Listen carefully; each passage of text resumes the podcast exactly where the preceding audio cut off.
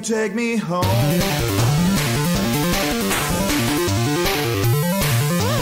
Space invaders, I never gonna shoot you, never gonna, never gonna shoot you, come along.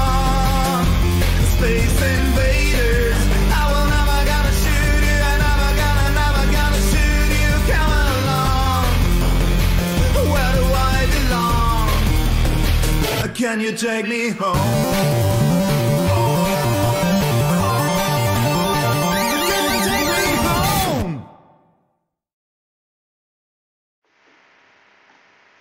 Fast genau 40 Jahre ist diese Szene her, die ihr gerade zum Schluss gesehen habt. Herzlich willkommen zur 248. Ausgabe des 49ers Fanzone Webradios. Heute wieder mit Thomas. Hallo Thomas. Hallo. Und entschuldigt auch die Verzögerung, ähm, die wir hatten, aber ich hatte tatsächlich noch einen kleinen Rechnerabsturz. Hoffentlich war das der Absturz für den Tag. Ansonsten, wenn gleich irgendwann mal alles weg ist, wir kommen wieder, keine Frage. Es gibt nämlich ja doch, glaube ich, ziemlich viel zu erzählen rund um das Spiel. Ähm, daher will ich Thomas auch einfach mal loslegen lassen, diesmal ohne Einstiegsfrage. Ähm, ja, natürlich erstmal die Bitte zum, nochmal zum Rams-Spiel. Ja, ich denke, alle, die verarbeiten es ja immer noch eigentlich. Ähm, ich denke, das beschäftigt uns, also mich beschäftigt es immer noch. Und wenn man den Coaches-Film sich nochmal anguckt, dann, dann sieht man eigentlich, äh, äh, was diese Truppe geleistet hat. Also ich habe ja nach dem Spiel, also Jennings den, den Ball gegeben. Äh, nach dem Coaches-Film habe ich gesagt, Mensch, äh, eigentlich das ganze Team, äh, da kannst du eigentlich keinen rausheben. Klar hat Jennings eine, eine zwei Touchdowns erzielt, aber die Blocks von Kittel, ähm, äh, Dick Greenlaw, der diesen Blitz macht, das zum Punt führt, wo wir dann danach wieder in Ballbesitz kommen. Ähm, die ganze D-Line, äh, Thomas, der sich da einen abgerackert hat. Ähm, also eigentlich haben das alle verdient und man kann da nur den, den Hut ziehen. Dieses Spiel ging ja hoch und runter, ähm, gefühlsmäßig, ja, nach zur Halbzeit. Oh je, was wird das werden? Und nach der Halbzeit ging es ja äh, Schlag auf Schlag genau und dieses Bild äh, bringt es auf den Punkt. Äh, äh, ich glaube, so haben wir manchmal auch da gesessen als 49ers-Fan, wo man es manchmal gar nicht glauben konnte, äh, was da jetzt gerade passiert ist. Ja. Wobei ich schon wieder korrigieren muss. Ich habe einfach nur die Zahl vom letzten Spiel kopiert. 27 zu 24, die Zeit muss sein. Ja, äh, aber der Blick sagt alles. Genau, ja, richtig. Ja. Äh, Und dann, äh, wenn wir schon mal anfangen, hast du ja auch noch ein paar andere Protagonisten vergessen. Also als ich nach dem Spiel mir die Stats mal kurz angeguckt hatte, ist mir sofort aufgefallen, dass Robbie Gold auch zwei Punts hatte. Der hat ja äh, auch, also war für mich spontan so der erste ähm, Man of the Match, aber ähm, im Endeffekt, in meinen Augen kann man auch die Coaches nennen und Vor allem alle, alle. erst recht die Fans, die da waren. Die erst, ja. Also ich sag mal, eigentlich ist es traurig, ja. Man, ähm, jetzt Dallas wäre eigentlich auch mal eine Reise wert, ja. Man könnte übers Wochenende hinfahren, aber es ist ja alles ein bisschen schwierig, ja. Ich, gut, meine Frau ist jetzt auch nicht im, äh, leider im, äh, nicht da im Dienst und ich habe noch eine elfjährige Tochter. Das würde ich vielleicht sogar äh, wagen, weil eigentlich möchte man jetzt dabei sein, ja, weil das ist jetzt, jetzt ist ja alles möglich und auch Dallas, äh, denke ich mal, also wir haben von kurz gesprochen, Jerry Jones will noch ein paar Stehplätze organisieren, also er will 100.000 Mann reinkriegen, freut sich auch auf die 49ers-Fans, äh, die Cowboys-Fans sollen alle in weiß kommen, also wir in rot, das wird ja ein super Stadionbild. Ähm, ja, also es, eigentlich sind das Momente, da will man eigentlich in Flieger steigen und, und rüberfliegen, ja. Ja, und äh, unglaublich, äh, das erste Playoff-Spiel seit 95, meine ich, ne? oder seit der Saison 95, Anfang 96. Wir werden es gleich nochmal sehen. Äh, unwahrscheinlich lange her, dass diese beiden Mannschaften in den Playoffs aufeinander getroffen sind. Ja. Aber ich will nicht zu weit vorweggreifen. So ein bisschen habe ich das Gefühl, es könnte fast so sein wie früher. Die Mannschaft, die dieses Spiel gewinnt, zieht auch in den Super Bowl ein. Aber das vielleicht eher noch für später im Verlauf der Sendung. Ähm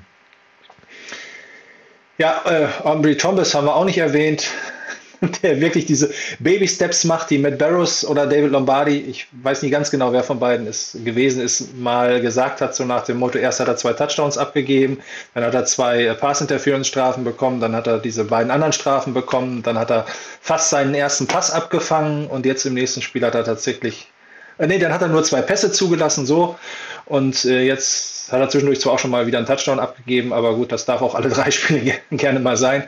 Und äh, jetzt hat er tatsächlich auch seine erste Interception gefangen. Und ähm, auch da, äh, wir zeigen euch gleich einige Plays, aber auch da finde ich persönlich nicht nur vielleicht brutalst unterworfen von Stafford. Ich weiß nicht, ob er nicht mehr Kraft hatte.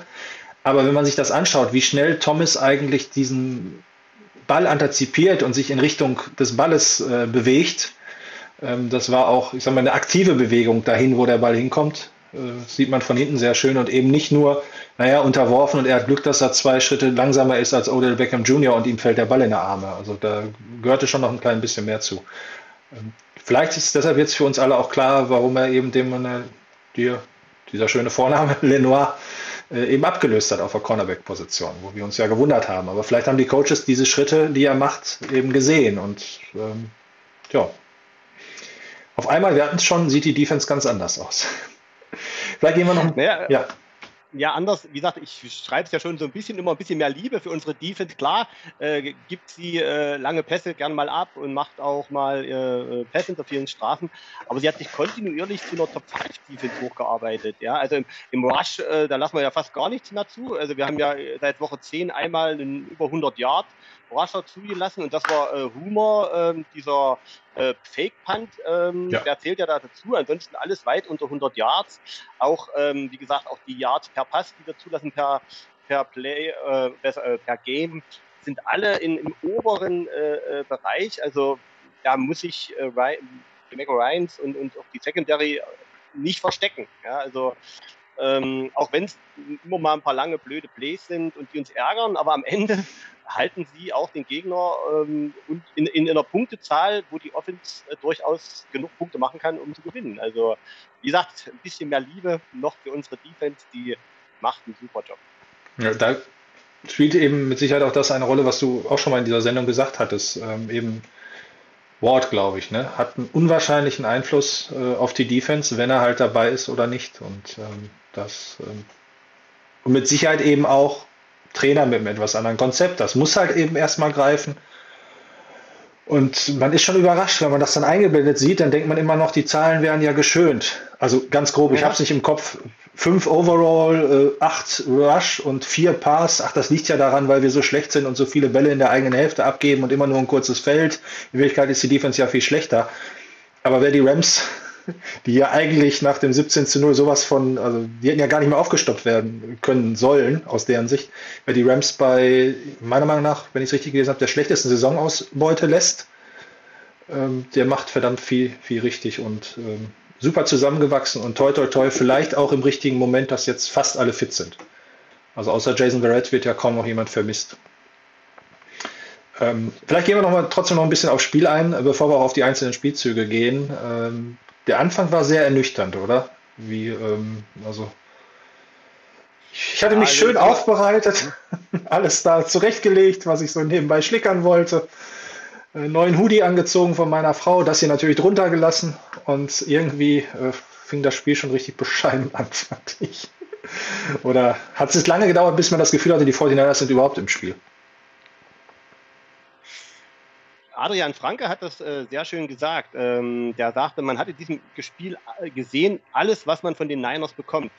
Ja, ähm, oder eben auch nicht bekommt. Ja, also wenn das Laufspiel nicht funktioniert, ja, also wenn wir uns äh, nicht in Gang kommen, ja, wenn das Laufspiel nicht funktioniert, äh, Jimmy dann auch ein bisschen äh, struggelt, äh, dann äh, ist es schwierig, unsere ähm, Offense in Gang zu kriegen. Ja, die, die Defense hat dann versucht, ihr Bestes, war aber auch noch nicht on fire. Ähm, und da merkte man, dann, dann kommt ja irgendwie nicht, nicht zu Rande äh, und dann wird es eine zähe Geschichte. Und wenn du dann natürlich noch ähm, Stafford, der hatte ja, wir hatten zehn Rush Yards im, im ersten, äh, in der ersten Halbzeit und äh, Stafford hatte, glaube ich, 14 von 15. Ja, sowas liegt ähm, auch genau. Und nee, 16 von 15, nee, 15 von 16, 153 Yards und zwei Touchdowns, ja. Die haben angefangen mit ähm, Field Goal Drive, dann zwei Touchdowns Drives, ähm, ja, und, und wir, wir haben äh, gepantet und äh, Interception äh, gemacht, ja. Also das ist ähm, und im zweiten Teil dann, da ging es anders los. Aber also das, das war so der Niners Football, wie er eben nicht funktioniert. Ja. Und dann auch natürlich auch gegen einen Gegner, der das auch ausnutzt. Ne? Also die ähm, Rams haben ja dann auch gar nicht panten müssen, bis eben eine Minute vor Schluss der zweiten Halbzeit, wo ich dann entschieden habe, so jetzt geht dieser neue Hoodie weg und jetzt guckst du das im T-Shirt. Und äh, naja, seitdem ist klar, äh, in welchem Outfit am Sonntag eben das Dallas-Spiel geguckt wird. Also für mich war, wenn wir immer vom Game Changer reden, also für mich war schon der letzte Drive von, ähm, von Jimmy sozusagen, dass wir nochmal in Field Goal Reichweite gekommen sind, schon so der erste Hoffnungsschimmer. Ja, also davor hatte er ja ähm, sozusagen, ich glaube, die Interception geworfen und, und Shanahan hat ihn ja trotzdem dann nochmal äh, den letzten Drive werfen lassen und dann kamen die Bälle an und wir kamen nochmal ran und wir wussten ja, wir bekommen den Ball äh, nach der Halbzeit. Also da war es, es war wichtig einfach, dass wir irgendwie verdammt diese drei Pünktchen da irgendwie mal hinbekommen, dass wir wissen, aha, es geht noch was. Ähm, und von der Warte her war das für mich so der erste Gamechanger in diesem Spiel, dass wir nochmal diese drei, drei Punkte bekommen haben. Äh, vielleicht kannst du ja mal kurz die Geschichte, die fast jetzt gerade äh, von Kittel erzählen. Achso, du meinst die mit dem Bodyback-Game, ne? Genau, richtig. Ja, ja. Genau. Also ich habe tatsächlich versucht, ähm, ihr könnt euch das alles auf Video an, äh, auf YouTube angucken, ist von den, unter anderem von den 49ers äh, online gestellt worden, äh, die Pressekonferenz nach dem Spiel. Manche haben es wahrscheinlich auch gesehen oder die Zitate gelesen. George Kittle wurde zum Ende der Pressekonferenz halt gefragt, äh, auf sein Statement hin mit diesem, das ist ein Bodybag, also auf Deutsch, ich muss das erstmal googeln, also ein Spiel wird, in dem irgendjemand am Ende des Spiels also mit dem Leichensack quasi vom Feld getragen wird. Und als es 17 zu 0 stand und bei den 49ers auch weiterhin nichts lief, da ist er wohl von mehreren Defendern oder hintereinander weg, von mehreren Rams-Verteidigern äh, darauf angesprochen worden, die ihm so gesagt haben, ja George, du wirst heute wohl von deiner Truppe im Leichensack nach Hause gebracht. Und dann hätte er nur so oben in die Ecke geguckt, naja Jungs, das ist viel Zeit auf der Uhr. Und dann meint er glatt zum Schluss, er kann es gar nicht abwarten, die nochmal zu sehen. Ha! Und verlässt die Pressekonferenz. Also ein köstliches Video. Ähm, habe es nicht ganz geschafft, das hier reinzustellen, aber es ist echt äh, als Einstimmung wert und passt auch so ein bisschen zu seinem Wrestling-Style natürlich, aber ich glaube, selbst als Gegner würde ich da mitschmunzeln, weil äh, im Endeffekt, äh, wie heißt es immer so schön, it ain't over till the fat ladies sings. Und äh, ich muss zugeben, ich habe es nicht gemacht. Ich habe tatsächlich im letzten Drive im zweiten Viertel, äh, im, ja, im zweiten Viertel äh, der Rams im letzten Drive, als sie wieder an unserer Mittellinie standen und nur noch irgendwie ein Yard gehen mussten, eben nicht nur den Pullover ausgezogen, sondern auch äh, was anderes angemacht, weil ich es äh, nicht mehr. nee, ich konnte es mir nicht mehr angucken. Ich hatte keine Hoffnung mehr, muss ich zugeben. Also ähm, Wäre ich fünf Sekunden länger dran geblieben, hätte den Sack gesehen, hätte ich natürlich gesagt, ja gut, jetzt schaue ich mir das auch noch an, wie die Halbzeit zu Ende geht.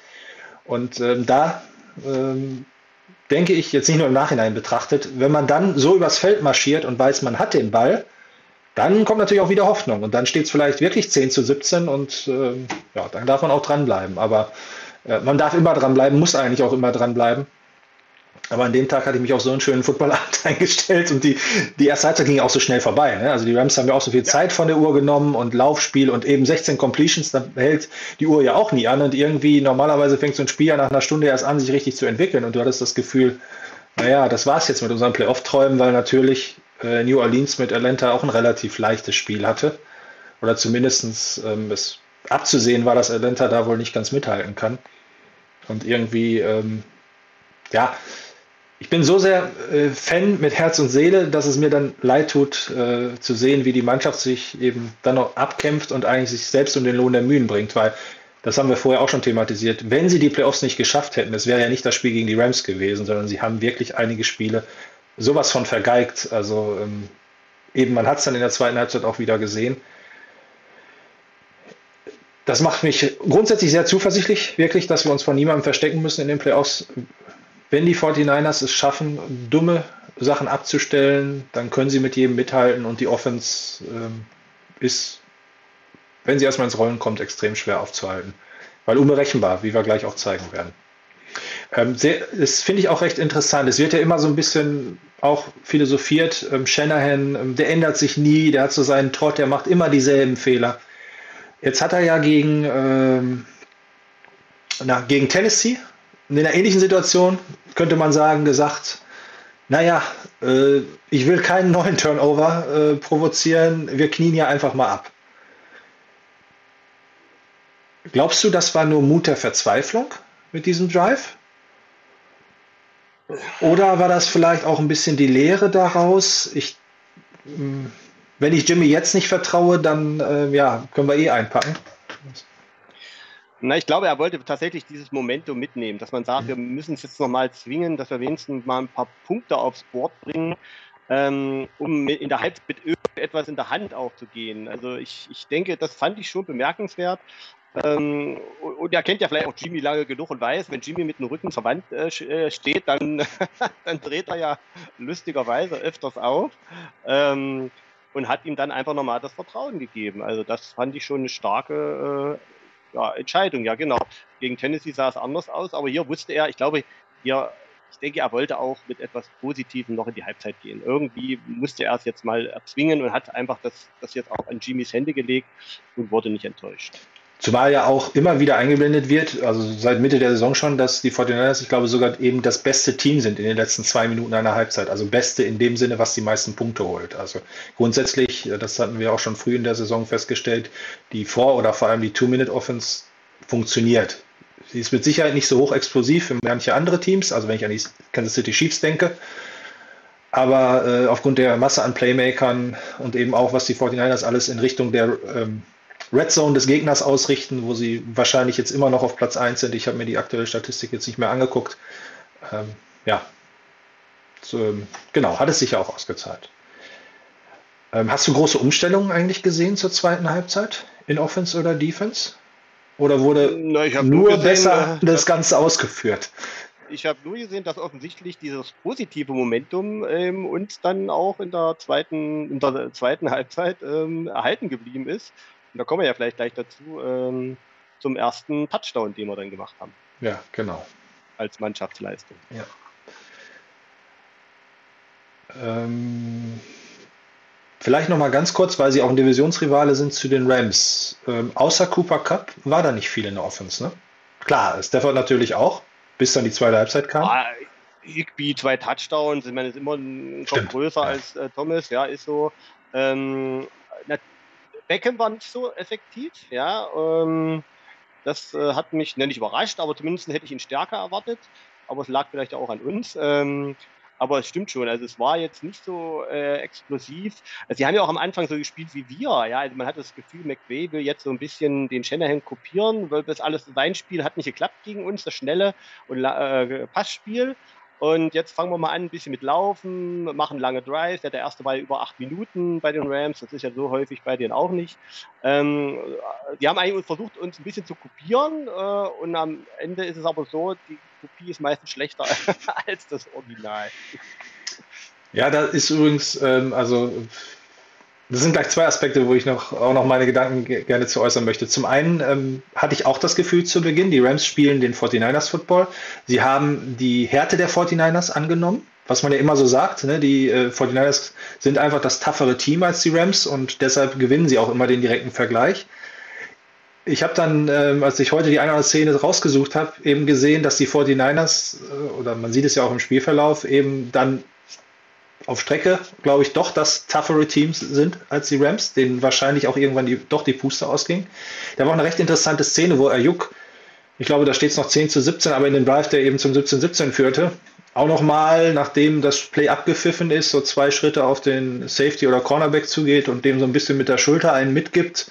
Also nach dem Motto, ne, hier, äh, mach Platz, mach dich auf was gefasst. Also äh, das war das äh, eine, was sich eben schon so gezeigt hat, ähm, dass da sehr viel Feuer bei uns mit im Team steckt. Und das zweite, ähm, Raheem Morris war ja quasi jetzt nicht direkt unter Shanahan äh, Defensive Coordinator, aber Shanahan kennt Raheem Morris, weil sie ja beide zusammen äh, auf jeden Fall in Atlanta und ich glaube sogar auch in Washington gearbeitet haben. Korrigiere mich, wenn du es ganz genau weißt, äh, wo die nee, Wege sich schon gekreuzt haben. Und ich glaube, das ist tatsächlich auch immer von Vorteil. Und das ist möglicherweise auch ähm, eine ähm, Art Philosophie vielleicht sogar von Shanahan, dass er sich sagt, er würde sich jetzt zum Beispiel niemals den Defensive Coordinator der, ähm, ja sagen wir mal von McVay holen oder aus Green Bay holen, weil ähm, eben auf der anderen Seite ja auch sehr, sehr gute Playcaller sind mit Mike LaFleur und Sean McVay oder Matt LaFleur, ihr wisst, welchen ich meine. Und äh, ich glaube, der Offensive Coordinator ist wahrscheinlich immer noch einen Schritt äh, über dem Defensive Coordinator. Zumindest wenn es ein Offensive Coordinator ist äh, von der äh, Klasse von diesen dreien, die ich gerade äh, erzählt habe. Und wenn wir uns jetzt gleich die Szenen angucken, hat man auch so ein bisschen das Gefühl, äh, dass Raheem Morris oder zumindest die Defense der Rams in der zweiten Halbzeit gar nicht mehr gewusst hat, was sie gegen diese Lawine da der 49ers anrichten soll. Ich würde einmal gerne gucken, ob ihr direkt schon irgendwas in den Chat reingeschrieben habt zu unseren Einstiegs. Ähm, Plädoyers. Wir wollen mal kurz die Postings. Erläuterung, was das letzte Spiel war. Und, ja. ja. und dass man natürlich in den POS, also in, Play, äh, Post, ja, Playoffs nicht so gut stehen gegen die Cowboys, aber das können wir ja korrigieren. Richtig, genau. Danke. Dann gehen wir doch direkt mal rein. Ich habe es ja so als Thema genannt, so ungefähr, wie wir die Rams Defense auseinandergenommen haben ja, dieses köstliche Bild. Herrlich. Das ist, ich meine, nach dem 17 zu 17. Äh, übrigens äh, hast du auch gesehen, wie äh, Aaron Donald, nicht ganz siegesbewusst, aber nach dem 24-17 und nachdem sie die 49ers gestoppt hatten und wir panten mussten, auch einmal abklatschend an der, äh, an der, ja, an den Mitspielern vorbeigegangen ist. Nee, habe ich jetzt bewusst nicht mit. Ja. Es war aber, glaube ich, auch mehr so ein Aufmuntern, so nach dem Motto gut gemacht. Und nicht nach dem Motto, wir haben es geschafft, ähm, vielleicht muss ich doch noch mal ganz kurz ablenken.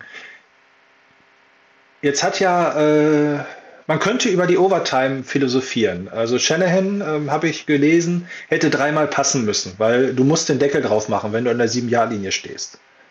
Und McVay hat es besser gemacht. McVay hat den tiefen Pass riskiert. Nur McVay hatte nichts zu verlieren. Er konnte ja nur gewinnen, weil wenn er eben den Touchdown holt, dann sind sie die 49ers los. Ich glaube, das war wahrscheinlich auch in dem Moment mit der Gedanke. Äh, so nach dem Motto, wir haben unseren Seed und ähm, sind noch zwei Minuten irgendwas. Jetzt spielen wir doch mal, was ihm ja so ein bisschen nachgesagt wird. Jetzt holen wir mal mit Verlaub die Eier raus und spielen einfach die langen Pässe gegen Embry Thomas. Das wird schon klappen. Aber also zum einen scheint es nicht so einfach zu sein und zum anderen siehst du das auch sehr kritisch, dass äh, Shanahan da nicht dreimal gepasst hat, damit wir dreimal die, also damit wir eine größere Chance auf den Touchdown haben. Ähm, nein, würde ich jetzt, ich denke mal, er konnte ja seiner Defense vertrauen. Also, und das hat sich auch bestätigt. Ähm, und ich sage mal, äh, für uns war es einfach wichtig, dass wir scoren. Äh, und ich denke mal, den Fehler, den äh, äh McVay gemacht hat im, als er in der, in der vierten Quarter da bei 1,50 da dreimal gelaufen ist und äh, auch auf seiner Defense vertraut hat oder besser gesagt ähm, uns unterschätzt hat ähm, oder einfach nur Angst, Angst hatte, keine Ahnung, was, was, was ihn dazu geritten hat, weil ich ja mal ein First Down und die Sache wäre gegessen gewesen. Also das, also das war für, für mich auch der zweite Game Changer. Mhm. Äh, für mich ist das ganz klarer Coach-Fehler, dass er da dreimal offensichtlich auch, ja, es war ja nicht mal ansatzweise vom Pass die Rede, gelaufen ist und uns wieder den Ball gegeben hat, äh, weil er dachte wahrscheinlich, seine Defense äh, hält uns auf, aber da hat er eben A, die Statistik nicht gelesen, wie du schon vorhin sagtest, wie gut wir in zwei Minuten Drills sind. Und äh, B, wie sagt deine Defense dann nicht richtig zuguckt, äh, dass die mittlerweile nicht mehr so viele Antworten hatten auf uns. Und umgedreht äh, konnte aber, hat ja Shannon gesehen, wie, ich sag mal, Stafford war ja fast bei jedem Dropback in der zweiten Halbzeit unter Druck. Der hat ja kaum äh, Zeit, Atem, äh, Luft zu holen und, und, hat immer einen auch mitgekriegt. Das macht ja auch mit dem Quarterback irgendwann was. Ähm, der wirft dann mal einen guten Pass, aber ob er das zwölfmal hintereinander macht, äh, nach wenn er ständig einen kriegt, äh, das hat man dann am Ende ja gesehen. Äh, er war ja wieder auch unter Druck und äh, der Pass war dann zu kurz. Ähm, ja, Beckham, ja, ich weiß noch nicht, ich hätte ihn wahrscheinlich auch nicht auf Beckham geworfen, aber das, das ist jetzt eine Gefühlssache. Ähm, also ich denke, Shannon konnte einfach äh, hier vertrauen. Und das zeigt, ich sage ja, vertraue deinen Spielern und sie werden sie zurückzahlen. Und das hat ja in diesem Spiel äh, 100% geklappt. Ja. ja, genau. Ja, es ist vielleicht auch nochmal so ein Zeichen, man hat ja immer Angst, jeder Pass kommt auf Thomas, jeder Pass kommt tief, der hat keine Chance, die zu verteidigen, aber eben vielleicht auch ein Zeichen, warum wir so gut in der Pass-Defense sind, weil möglicherweise die gegnerischen Koordinatoren eben halt nicht glauben, dass es so einfach wäre, die 49ers auszuspielen. Zumal, äh, naja, wir ja meistens nur mit vier Leuten rushen, das, darauf hat ja Joe Aikman auch häufig genug bewundernd hingewiesen. Äh, wenn du dann noch sieben Defender ausspielen musst, solange die nicht so ein seltsames Verhalten zeigen, wie wir es gegen die Titans aufgelegt hatten, ähm, ist es schwierig. Ja. Dass man aber auch sieben Defender anders ausspielen kann, äh, sehen wir dann eben jetzt, wenn es zu den versprochenen Play-Analysen kommt. Ähm, ja. Äh, ich musste mir das Play dreimal angucken, ob er wirklich untouched in die Endzone läuft. Das kann ich mir gar nicht vorstellen, äh, aber äh, tatsächlich ist es so. Ähm, Thomas, ich würde dich gerne äh, erstmal bitten, da durchzugehen. Und ja, also das, der, das Play ist für mich eben so ein bisschen, der Kittel war ja so mit am schlechtesten bei PFF gegradet, aber eigentlich war es äh, hier nochmal deutlich, wie wichtig er für uns ist. Und auch wenn er mal keine, ähm, äh, ich sag mal, Stats hat, die jetzt äh, ihn im hellen Licht erscheinen, aber er ist ja der Blocker schlechthin und, und dadurch, dass trotzdem immer er eine Gefahr ist und sich die Defender auf ihn konzentrieren müssen, ähm, das sehen wir nachher auch nochmal, ähm, war ja unheimlich wertvoll für uns. Und hier, das ist jetzt der Touchdown nach der Halbzeit ähm, von äh, Samuel und da sieht man, da geht Hasty Emotion, das macht man ja gerne. Ähm, und dann geht das Play los, ja. Genau, so. Jetzt setzt sich Samuel schon in Bewegung und Kittel macht schon, geht auch schon so Richtung, weiß, wo er hin muss. Ja, finde ich übrigens ein sehr, sehr interessantes Blocking-Schema. Ne? Also, dass der Tight End, mhm. der quasi als sechster Linesman ganz rechts steht, wir wollen es auch nicht zu sehr verraten, weil vielleicht nicht jeder das Play völlig im Kopf hat, aber sich so sehr in die Mitte bewegt. Äh, und ich bin mir nicht ganz sicher, ob Alex Mack äh, in der Mitte, also unser Center, seinen Mann hat oder ob er tatsächlich für den zweiten Level angesetzt gewesen ist, eben weil Kittel sehr stark in die Mitte sich hinbewegt. Mhm. Ähm, man hat grundsätzlich das Gefühl, wenn ich da durchzähle, dass es, also zumindest im ersten Moment, dass es eng werden könnte für die 49ers. Äh, aber es sind tatsächlich sozusagen, ja, hier, ähm, also was heißt hier, sind drei Defender auf der rechten Seite und einer in der Mitte und es sind auch vier Linienspieler der 49ers. Ja. Ach, das ist der falsche Bildschirm. Wenn es weitergehen soll, sollten wir hier hingehen. Genau, da wollte ich das auch einmal noch gezeigt haben, dass in dem Bereich, wo Samuel gleich durchgeht, eigentlich im Moment noch genug Rams-Spieler stehen, gefühlt. Also eigentlich das läuft über die starke Seite, ja. ja. Mhm. Das ist die Szene dann von hinten, wo man eben auch sieht, dass, äh, ich glaube, es, es, muss Von Miller sein ne, mit der 40. Das macht so ein bisschen den Eindruck, den lassen wir einfach mal kommen. Aber das sieht man ja häufiger, dass man die, also gerade bei Laufspielen, äh, eben die Rusher, äh, die Edge Rusher einfach ja, sozusagen durchrennen lässt, in der Hoffnung, dass die dann am Play vorbeischießen, weil die ja sich in Richtung Quarterback bewegen. So, und jetzt sieht man schon, jetzt verliert Mac, äh, wie gesagt, die Frage, ob er ihn verloren hat oder ähm, nach vorne geht, aber eigentlich das Play an sich, ja, er könnte auch nach vorne gehen.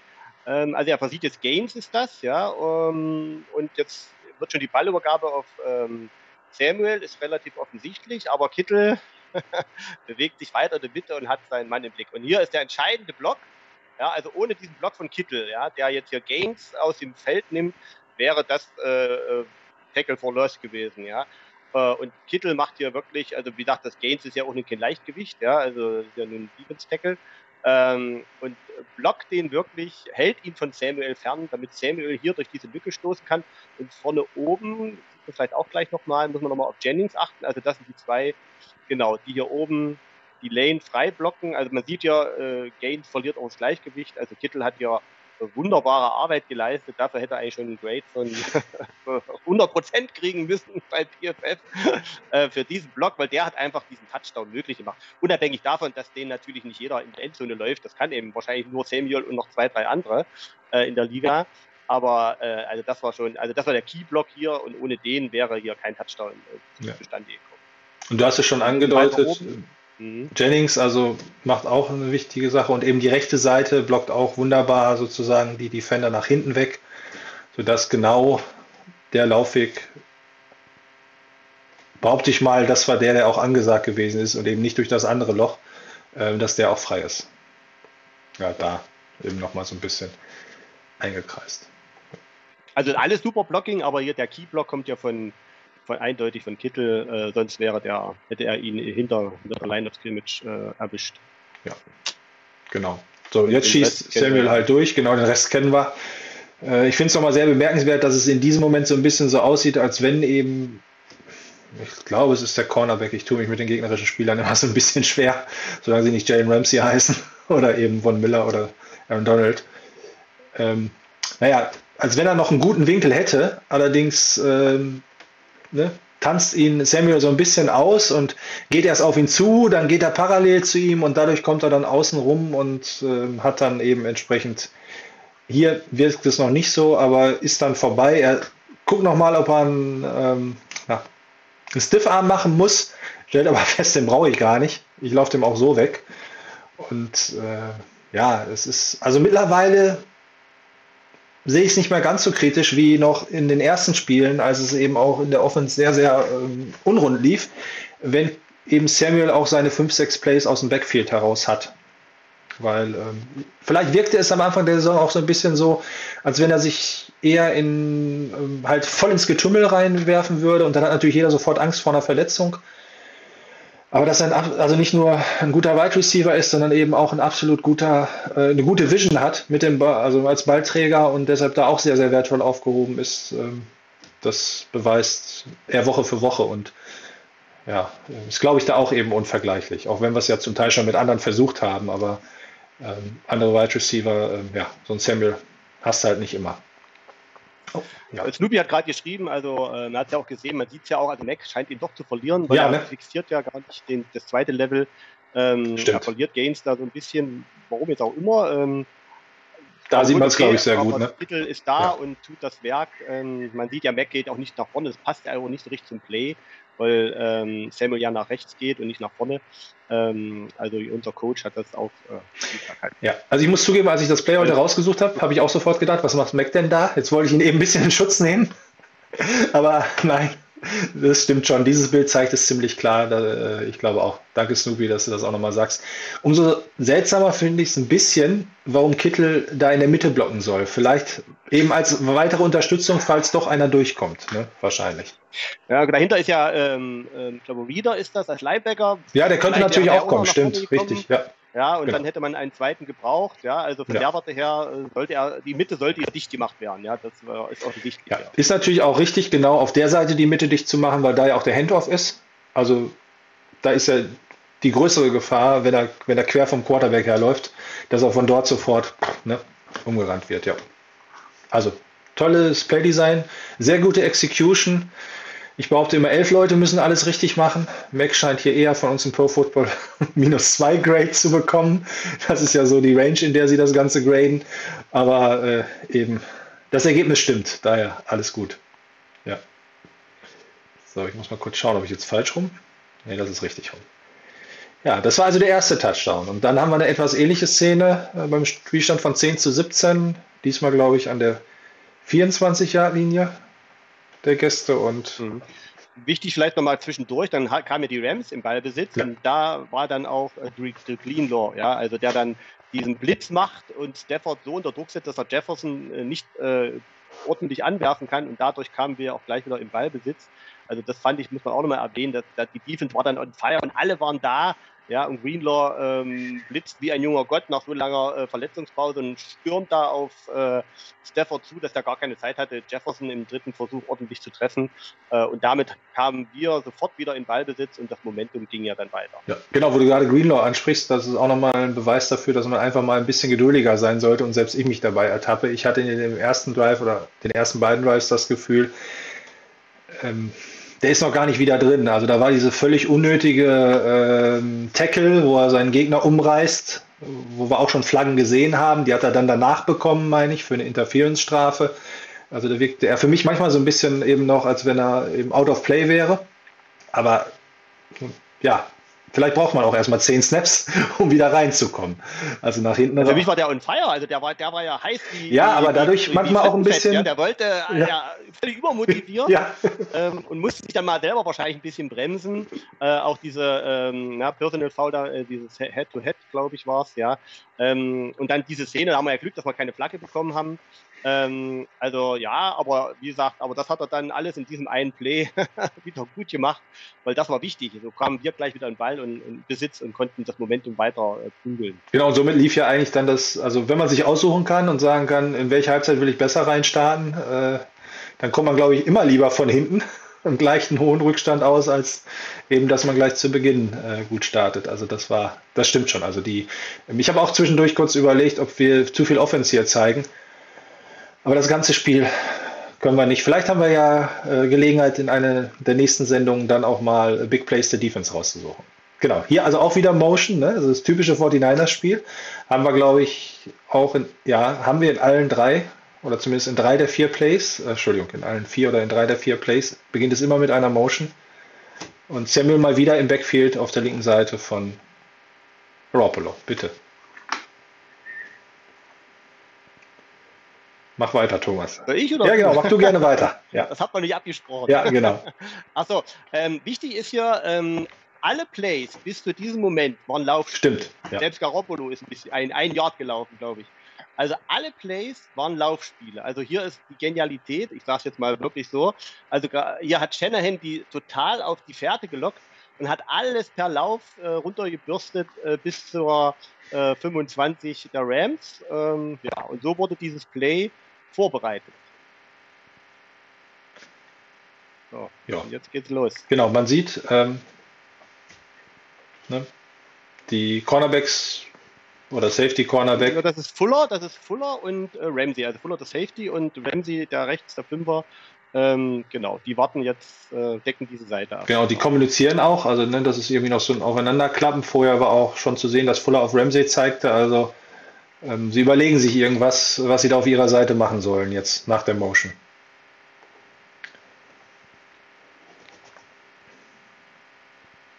Jetzt kannst du gerne wieder weitermachen. Genau, ja, jetzt kommt ja sozusagen der, der Snap und die Szene kennt ihr ja alle in der Regel, jetzt wisst ihr, was kommt, äh, die Ballübergabe auf Samuel. Und da die jetzt, ich sag mal, die ganzen Plays vorher alles Laufspiele waren, sieht man schon, ähm, dass die natürlich das Gleiche hier wieder erwarten. Ja, also die denken jetzt, es ist für Shanahan-Time, äh, jetzt, Shanahan will jetzt sein Laufspiel ja auch hier wieder durch, durchprügeln äh, und so beißen die auch alle drauf an. Der Reader zum Beispiel, ne, guckt auch schon da in die, also muss man ja auch machen in Richtung äh, Ballträger. Und genau. Jennings läuft ein bisschen nach vorne, tut natürlich so, als ob er blocken will, macht er ja dann auch ein bisschen, ähm, macht das auch extrem clever. Und Ramsey will natürlich, äh, der steht ja hier rechts unten, der will natürlich wieder Samuel stoppen, wie er das schon in der ersten Halbzeit gemacht hat. Das will er jetzt wieder machen. So, man sieht ja, Jennings schleicht sich jetzt vorbei. Ramsey äh, achtet gar nicht auf äh, äh Jennings, also die 5, ja, hinten rechts. Äh, also wenn ich den Blick richtig interpretiere, guckt er nur auf Samuel, gar nicht auf Jennings, ja. Äh, Fuller bewegt sich auch, also links die 4 nach vorne. Also die beißen alle auf das Laufspiel an, weil wir die jetzt mit, äh, ich weiß gar nicht, wie viele Places waren, ich glaube acht oder neun. Neun waren es meiner Meinung nach. Mhm. Ja, äh, total in diese Schiene rein. Also Shannon hat das genial gemacht, in diese Schiene reingebracht. Ja, ja wenn ein Touchdown sogar noch versucht, jetzt mindestens zehn. Ich weiß nicht mehr, was vor dem Touchdown für ein Play war. Ähm, ich persönlich bin da. alles Laufspiel, alles, alles ja. Laufspiel. Nein, ich meine jetzt vor der, also in dem Touchdown-Drive davor. Ne? Den Touchdown meinte ich und, so, und okay. nee, war ja auch ein Lauf, aber davor war, glaube ich, ja. dann ein Pass. Ne? da hat, war ausgeglichen, da war Garoppolo ja. ähm, ja. mehr oder weniger abgeweckt. Ich bin fast der Meinung, dass eigentlich Samuel da jetzt nicht unbedingt sich wie ein Runner bewegt. Aber Ja, ja, der hat den Ball wie ein Quarterback. ja, ne? Aber wie du schon gesagt hast, die sind so auf ihn als Läufer und überhaupt aufs Laufspiel fixiert, dass man eben in dem Moment, in dem man die Ausholbewegung startet, ähm, ja, die Falle hat Und zugeschnappt. ja, alle beide bewegen sich nach vorne und haben Jennings überhaupt nicht mehr auf dem Schirm. Das, das kommt in ihrer Denke gar nicht vor, dass äh, Samuel hier einen Pass werfen könnte. Äh, und Ramsey merkt jetzt, jetzt merkt das, aber jetzt ist es natürlich zu spät. Ähm, ja, und äh, also wie gesagt, Samuel kann offensichtlich alles, äh, Bälle werfen, Bälle äh, tragen, Bälle fangen. Also ja, also dieses Play ist, ich denke mal, eines der besten Plays äh, dieser NFL-Saison. Gott sei Dank hat Jennings ihn gefangen.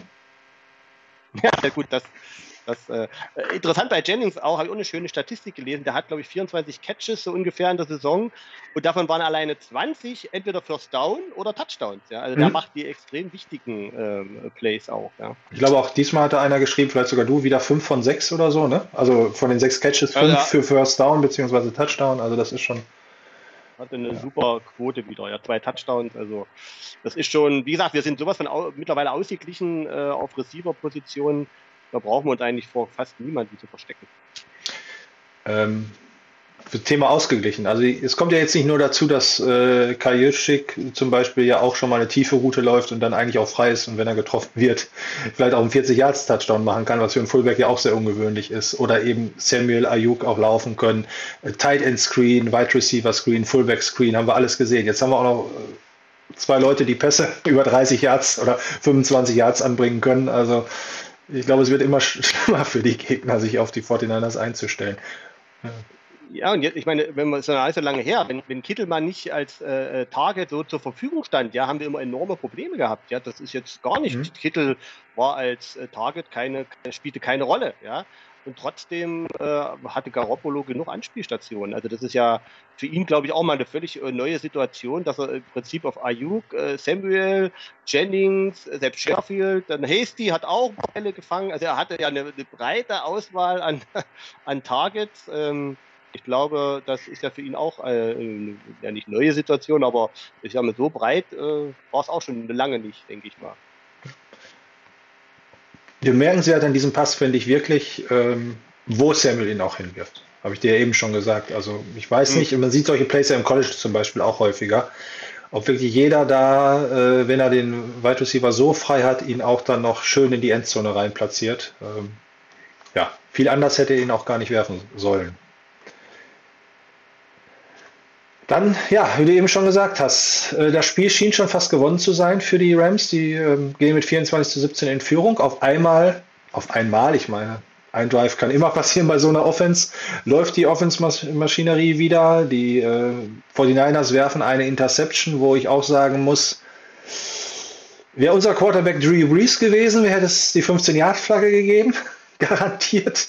Und mir fallen noch fünf andere ein, äh, die die bekommen hätten. Aber Jimmy Garoppolo muss nochmal damit leben, dass man ihm ungestraft auf den, auf den Helm draufklopfen darf. Helm hauen kann. Ähm, natürlich auch ein Bombenplay von Ramsey. Also erst, ich glaube, er deflectet den Pass selbst und holt ihn sich dann selbst runter. Also ähm, das hat er auch ganz, ganz grandios gemacht.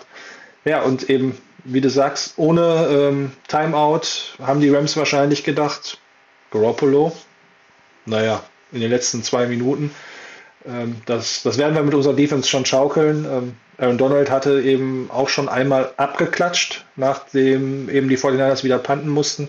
Ganz kurz, ich glaube, die einzig richtige Entscheidung dazu panten, oder?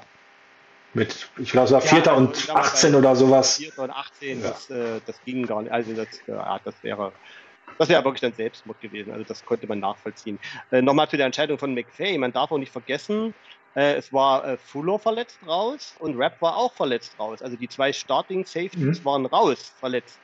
Also das wäre bei uns, ich weiß nicht, ob Shanahan das gemacht hätte, wenn Ward und Tart beide auf der Bank gesessen hätten, verletzt plötzlich. Ob er dann sozusagen äh, uns, also den Rams nochmal den Ball gegeben hätte oder nicht doch lieber mit versucht hätte, den äh, First Down zu erreichen, um die Uhr auslaufen zu lassen. Also das habe ich dann auch hinterher noch weniger verstanden, als ich auch mitbekommen habe, dass Rap auch draußen war. Also meine Starting Safeties sind draußen und ich gebe der gegnerischen Offense, die ja dann ins Laufen gekommen war, auch wenn es dann wieder zwischendurch noch ein bisschen gehapert hat, ähm, äh, wieder den Ball. Also das, das war eine sehr, sehr merkwürdige Entscheidung. Also Flames hat ja so ein bisschen geschrieben, das ist eben so die Shanahan-Schule, so ein bisschen Angsthasen, nee, nicht Angsthasen, aber eben eher Vorsicht. Ja, er hat schon das Wort Angsthasen, glaube ich, benutzt, ja. Ja, ich glaube, hat er benutzt. Ja, ich wollte es jetzt hier nicht so, so extrem sagen.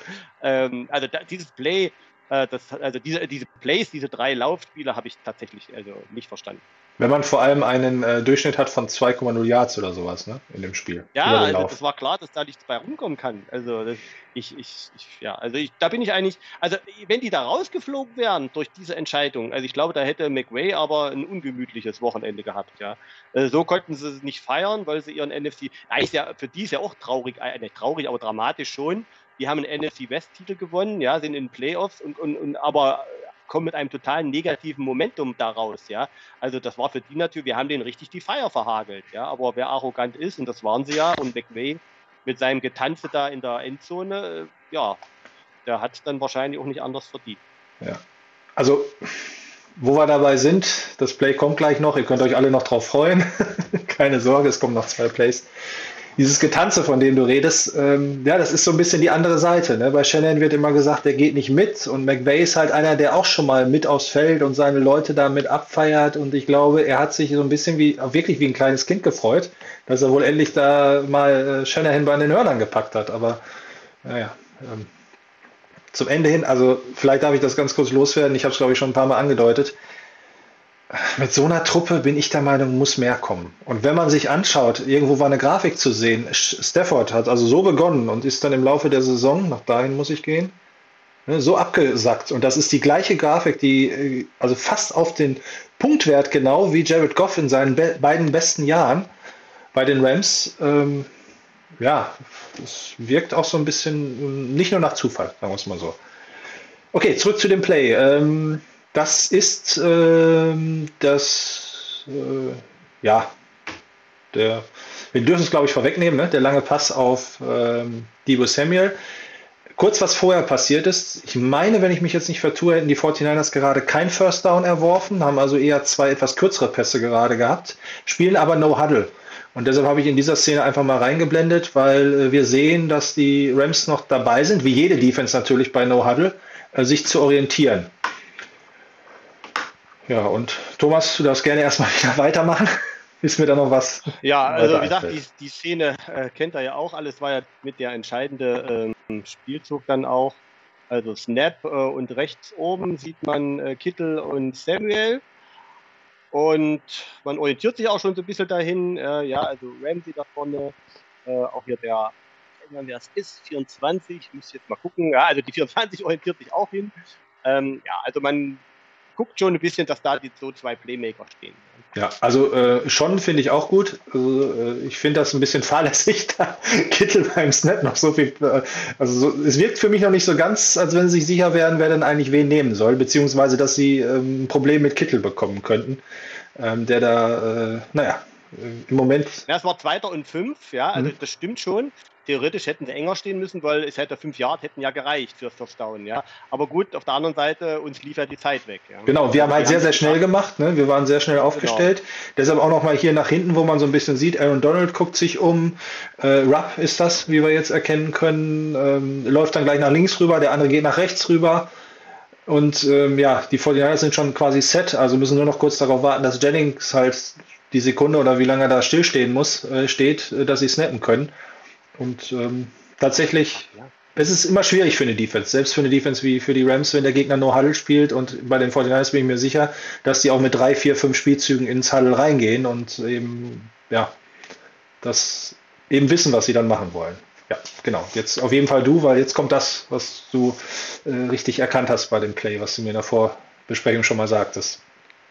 Ja, also man sieht jetzt, also Kittel geht jetzt nach außen, ja, auf die kurze Route, ja, Garoppolo guckt auch äh, in diese Richtung hin, äh, hat natürlich auch Samuel im, im Blick, ja so zwischen, ähm, Rupp ist dann doch noch dabei, was, dann hatte ich, dann war äh, Fuller raus, genau, nur Fuller, ähm, und dann, genau, Ramsey steht auch da, ja, der, und Samuel, man könnte jetzt denken, Ramsey geht mit Samuel mit, aber wir werden ja gleich sehen, was passiert. Und Rupp orientiert sich zu Kittel. Ja, Kittel hebt sogar den Arm, ne? So hat Motto, ich bin frei. Ja, genau. Also das, ich vermute mal, das ist alles ähm, auch Playdesign wahrscheinlich mit. Um, ja.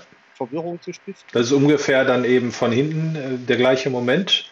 Wie du schon sagst, äh, im Moment wirkt Samuel noch, da wird schon einer für zuständig sein. Also man würde jetzt denken, Genau. Rupp nimmt äh, Kittel und eben Ramsey ist dafür zuständig, dann gegen Samuel zu spielen. Und unter Zweiter und Fünfer waren die, haben die wahrscheinlich gedacht, na, die werden vielleicht jetzt auch mal kurz die, die kurze Route nehmen, um den First Down zu kriegen. Dann kann ich am Ball spiken, halt die Uhr an und so weiter. Ja, oder sogar nach ja außen laufen, äh, ins Aus, ne? Also, Also, oder noch besser, genau, dass ich nach außen laufe. Ähm, und Wapp und äh, Ramsey orientieren sich ja tatsächlich äh, auf Kittel, ja. Und das ist eben ähm, die wertvoll, äh, wie wertvoll Kittel für uns ist, ja, auch wenn er mal keinen Pass fängt, aber man, wichtig sind ja auch die Spielzüge, für, wo man keinen Pass fängt. Ja, das sind ja eigentlich, die bereiten ja die Passfänge der anderen mit vor. Ähm, und bei Kittel, äh, den muss man eben immer im Auge behalten, das wissen sie eben auch. Ähm, ja, und dementsprechend beißen sie hier beide auch äh, auf Kittel erstmal kurz an. hier sehen wir nochmal schön, äh, wie Garoppolo also mit den Augen auch in die Richtung alles dirigiert und es könnte tatsächlich so ein Play sein, was ja die ähm, Packers auch sehr gerne spielen. Kurzer Pass und nach außen weg, um erstmal sieben, acht Yards zu holen, ne, genau, Uhr anzuhalten und dann mal weiterzuschauen. Also Rogers wirkt für mich immer, finde ich, in solchen Situationen, als wenn er die Ruhe weg hätte. Der weiß genau, äh, wann er dann mal wirklich einen tiefen Pass spielen muss, wann es Zeit wird. Ähm, ja, genau, hier dann sieht man eigentlich, wie frei auch Kittel wirklich ist in dem Moment. Aber jetzt ist es passiert, jetzt hat Ramsey angebissen und Garoppolo, wie du auch schon sagtest, mit einer sehr guten Pocket Awareness, ne, macht Absolut, ja. den Step nach vorne. Die O-Line macht natürlich auch einen super Job hier bei dem Play. Ähm, Ich habe jetzt, ich glaube, wir haben auch äh, es wahrscheinlich ausgenutzt oder es war Absicht. Von Miller war nicht auf dem Platz, meine ich. Also die ähm, Rams haben da ein bisschen auch aufgegeben in ihren Passrush-Fähigkeiten. Also aufgegeben meine ich eben, ne? ihn ersetzt mit einem anderen Spieler. Und ja, Quick Release von Garoppolo. Man merkt das nochmal. Also es ist wirklich nur der Moment, in dem Ramsey sich verlagert von äh, Gewicht in Richtung Kittel. Jetzt muss ich nach hinten. Da hat Garoppolo schon ausgeholt und wirft und ja, das ist aus der anderen Sicht noch äh, eben dann eigentlich genau, wo Samuel auch feststellt, äh, ich bin frei. Das, was immer so zitiert wird, was ich auch bewundernswert finde, dieses, ähm, eine abgestimmt sein zwischen Wide Receiver und Quarterback, was ja auch eine gewisse Zeit braucht, wo man einfach ein bisschen Erfahrung braucht, wird in diesem Play halt auch nochmal äh, deutlich und dann Hier sieht man auch, wie, da, da kann man sich äh, in dem Play gerade eben, sieht man auch, was in Ramseys Kopf vorgeht. Ähm, man, man sieht, er, er, in dem Moment geht er auf Kittel und in dem Moment sieht er äh, in, im Augenwinkel äh, Samuel an sich vorbeilaufen. Und ich glaube, in dem Moment hat es bei dem Klick gemacht im Kopf, äh, wo jetzt hier die Gefahr ist. Und, äh, aber der Körper war schon nach vorne und er kam zurück, flog fast auf, erstmal nach vorne über und konnte gar nicht mehr den Cut wieder nach hinten machen. Äh, also da konnte man so richtig äh, mitsehen, äh, wie es bei ihm in, in Millisekunden Klick machte, aber da ist es natürlich schon zu spät, ähm, dass er eigentlich nach hinten laufen muss und nicht nach vorne zu Kittel. Äh, und dass Samuel jetzt das Problem ist und nicht Kittel. Die andere Seite ist auch völlig im Griff, ne? Fällt mir so, so auf. Also Ja, ja, wirklich- also ich glaube, das war jetzt wirklich Ja, ja. so, so Garoppolo, ich glaube, Garoppolo hat nicht einmal darüber geguckt. Ja, der Nö. hat äh, voll auf dieses auf diese, auf diese rechte Seite hier Ja. äh, sich fokussiert. Ja. Und es wurde letzte Woche, glaube ich, von Martin auch gesagt, als so ein bisschen kritisiert wurde bei Lenz bei dem einen Pass, wo er halt den, ähm, die Interception geworfen hat, er hat ja halt den völlig freien Ayuk nicht gesehen. Mhm. Also das ist auch wieder, äh, da hat Martin ja gesagt, das wird wahrscheinlich vom Playdesign nie äh, zur Diskussion gestanden haben, dass der da hinkommt. Also dass Ayuk wirklich nur laufen sollte, um eben äh, da Safeties zu binden. Und man merkt auch hier, glaube ich, wieder, wie die Plays halt durchgedacht sind. Also ich glaube, Garoppolo hätte zu Kittel werfen dürfen, aber Idee war, da irgendwas zu kreieren auf der Seite und Kittel oder Samuel. Und die anderen beiden, die schicken wir einfach nur mal eine Route rennen, ähm, dass eben zwei, drei ne, auch aus dem Spiel genommen sind. Fertig aus Schluss und nicht eben geh mal eins, zwei, drei, vier durch und irgendeiner wird schon frei sein, sondern ich glaube, da ist eben vom Routendesign und von anderen Sachen, die passieren mit den Motions und alles eben in dieser, es ist ja nicht nur Shannon, der so eine Art Offense äh, callt, ist halt ähm, wirklich sehr, sehr viel schon vorab durchdacht und eben auch angesagt und dann wird auch das Play, äh, was man sich vorstellt, für den Moment rausgeholt. Also ich denke auch, wenn Ramsey mit, mit Samuel mitgegangen wäre, glaube ich auch, dass vielleicht also den Garoppolo eher auf Kittel geworfen hätte. Ähm, aber so war natürlich, wie du schon sagst, äh, da hat der Garoppolo, Garoppolo dann den, den schnellen, den, die schnellen, den schnellen Blick äh, und hat das natürlich super gemacht. Das, äh ja. Ramsey ist nochmal ne, gehechtet und hat alles mhm. versucht. Ja. ja. Äh, der, ja, den, also ich fand ähm, herrlich, wie wir den mehrfach in diesem Spiel veralbert haben. Das muss man mal so, so deutlich sagen. Ja. ja. Also das letzte Spiel haben wir beide ja auch äh, vorher gesagt, naja, gegen die Rams, es sind halt die Rams, deshalb werden wir vielleicht da doch irgendwie einen Sieg holen. Und nachher, meine ich, hätten wir auch beide die Sendung gehabt. Äh, da habe ich Ramsey noch gelobt. Da habe ich noch mindestens ein Play gezeigt, wo, er, wo man gesehen hat, äh, wie er da das ganze Backfield trotz dieser hohen Niederlage noch zusammengehalten hat. Diesmal gibt es tatsächlich ein paar Plays, wo er ähm, ja, in die Falle gelockt worden ist, wo er zu, zu früh reagiert hat. Ähm, ja, vielleicht kommen wir auch zu dem Thema später auch nochmal, wenn wir über Trevor Dix sprechen. Genau, das habe ich jetzt einfach nur noch mal reingenommen. Also eigentlich gefühlt ist das Play ungefähr einer 33, 34 Yards Linie fast tot. Aber Samuel ist halt, ne, hier macht er eben einen guten Cut und holt noch weitere 13 Yards raus, bis er dann an der 20 oder 19 Yard Linie gestoppt wird. Also dieses, was man ja immer zu den 49ers sagt, diese Yards after Catch Monster. Ähm, das holt dann auch noch extrem viel raus. Ne? Also das haben wir auch ja gegen Houston schon gesehen mit dem Pass auf Ayuk, der gefühlt aus dem 15 Jahr da 35 Yards oder so gemacht hat. Ähm, da guckst du dich als Defense dann von einem auf einen anderen Moment auch wieder um. Dann kam. Aber hier stark muss man sagen, Ramsey gibt nicht auf, ja, er, er schweigt hinterher. Ähm, also das muss man ihm lassen. Also er hat dann wirklich auch nicht, äh, also er hat dann wirklich auch dieses Play zu Ende gespielt, ja, auch wenn er sich erst verladen wurde. Ja, das stimmt. Aber er hat dann ich habe nochmal geguckt, ob es wirklich die 5 ist, nicht die 6, aber es müsste Ramsey sein, richtig, genau, ja. Das ist Ramsey, ja. Hier, aber ja, ich glaube auch, also grundsätzlich kann man jetzt bei ihm an seiner Einstellung äh, auch überhaupt nichts, nichts sagen. Ich, also ich denke, den würden wir auch alle als Spieler nehmen. Wird da eben seiner, ähm, seiner, ja, seiner Position als Leader der Defense auch, auch gerecht, eben, dass er das eben auch macht. Ja. Genau, und dann kurz den Film weitererzählt. Ähm, dann kam diese Strafe, ne? Und die Fortianas noch gesagt hey, da steht doch im Abseits, muss doch eine Flagge werfen.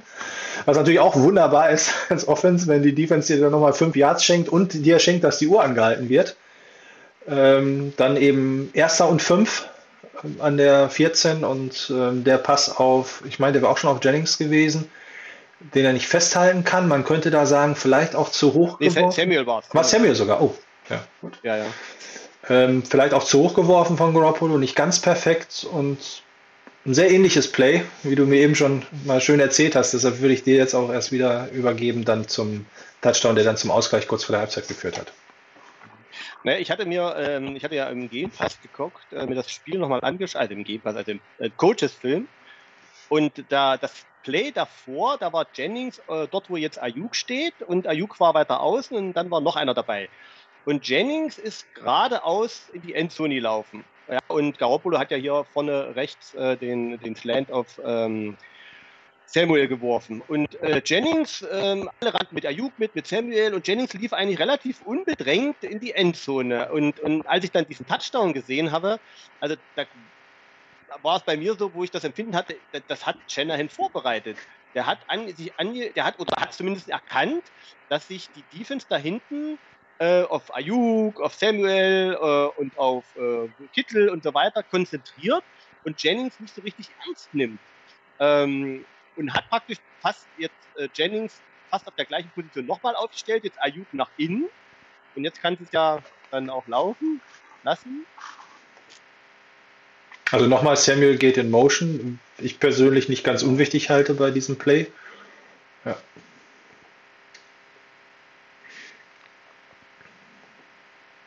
So, jetzt sieht man, ja, es geht.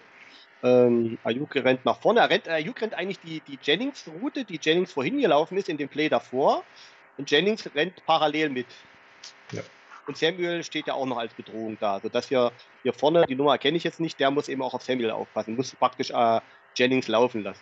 Ja. Es wirkt für mich sogar fast so, als wenn eben der Safety dann ähm, auch auf Samuel reagiert so ein bisschen von seiner ganzen Körperhaltung. Also als wenn er auch erst mhm. gar nicht in Richtung Ayuk, sondern so nach dem Motto, ah, die 49ers spielen jetzt ne, aus dem, was man ja auch häufig genug sieht. Also deshalb komme ich auch darauf. Wir hätten uns jetzt vielleicht von der Spielzeit und dass wir keine Timeout mehr haben, schon gewundert, aber grundsätzlich von der Spielsituation her nicht gewundert, wenn jetzt eben der ähm, Running Back Screen sozusagen auf Samuel geworfen worden wäre. Wobei dann natürlich die Vorderlanders ja, auch blocken müssten. Also wenn wir das jetzt mal weiterdenken, ja, spätestens in ja, dem Moment. Aber da Samuel ja so eine Qualitäten hat, also das wäre durchaus ein, ein typischer 49er-Spielzug gewesen auch mit. Ja, also darauf müssen die reagieren. Ja, rechts sieht man, ich glaube Kittel ist es, der ist ja mit vier Mann eingetaktet. Da passiert nicht viel. Ja. Das kommt bestimmt daher, weil Garoppolo nach dem Titan-Spiel gesagt hat, wenn ich Kittel allein in der Endzone habe, werfe ich ihn immer an. das war alles nur Taktik. Obwohl es auch trotzdem erstaunlich ist, ähm, dass hinten auch der Safety da nicht mit drüber ruckt, weil es ist ja klar, wir drüben sind 3 gegen 3 und da drüben stehen sie ja 4 gegen 1. Ja, ähm, ist schon, also haben sie auch ein bisschen gepennt, glaube ich. Mhm. Ja, also ich glaube, man sieht es im nächsten Bild nochmal ein bisschen besser, wo die quasi ihren Schirm aufbauen, nämlich ein Jahr tief in der eigenen Endzone. Äh, das ist auch ein bisschen, ja, also und hier sieht man schön, was du auch gesagt hast, dass der, in der, der mittlere äh, Ram-Spieler, der so praktisch kurz vor der 10 steht, hier auf der linken Seite, der auf äh, nicht auf Ayuk reagierte, sondern auf Samuel, jetzt sich offensichtlich guckt und sieht, dass Jennings abbiegt. Äh, Ayuk zieht hier schön noch ähm, die, äh, den Elver und den anderen da hinten in der Mitte auf sich und Jennings wieder nicht die Aufmerksamkeit bekommt, wie im Spielzug schon davor. Da war der ähnlich frei, bloß ist gerade ausgelaufen, nicht in der Mitte. Ähm, ja, und dann kommt, was gleich kommen muss.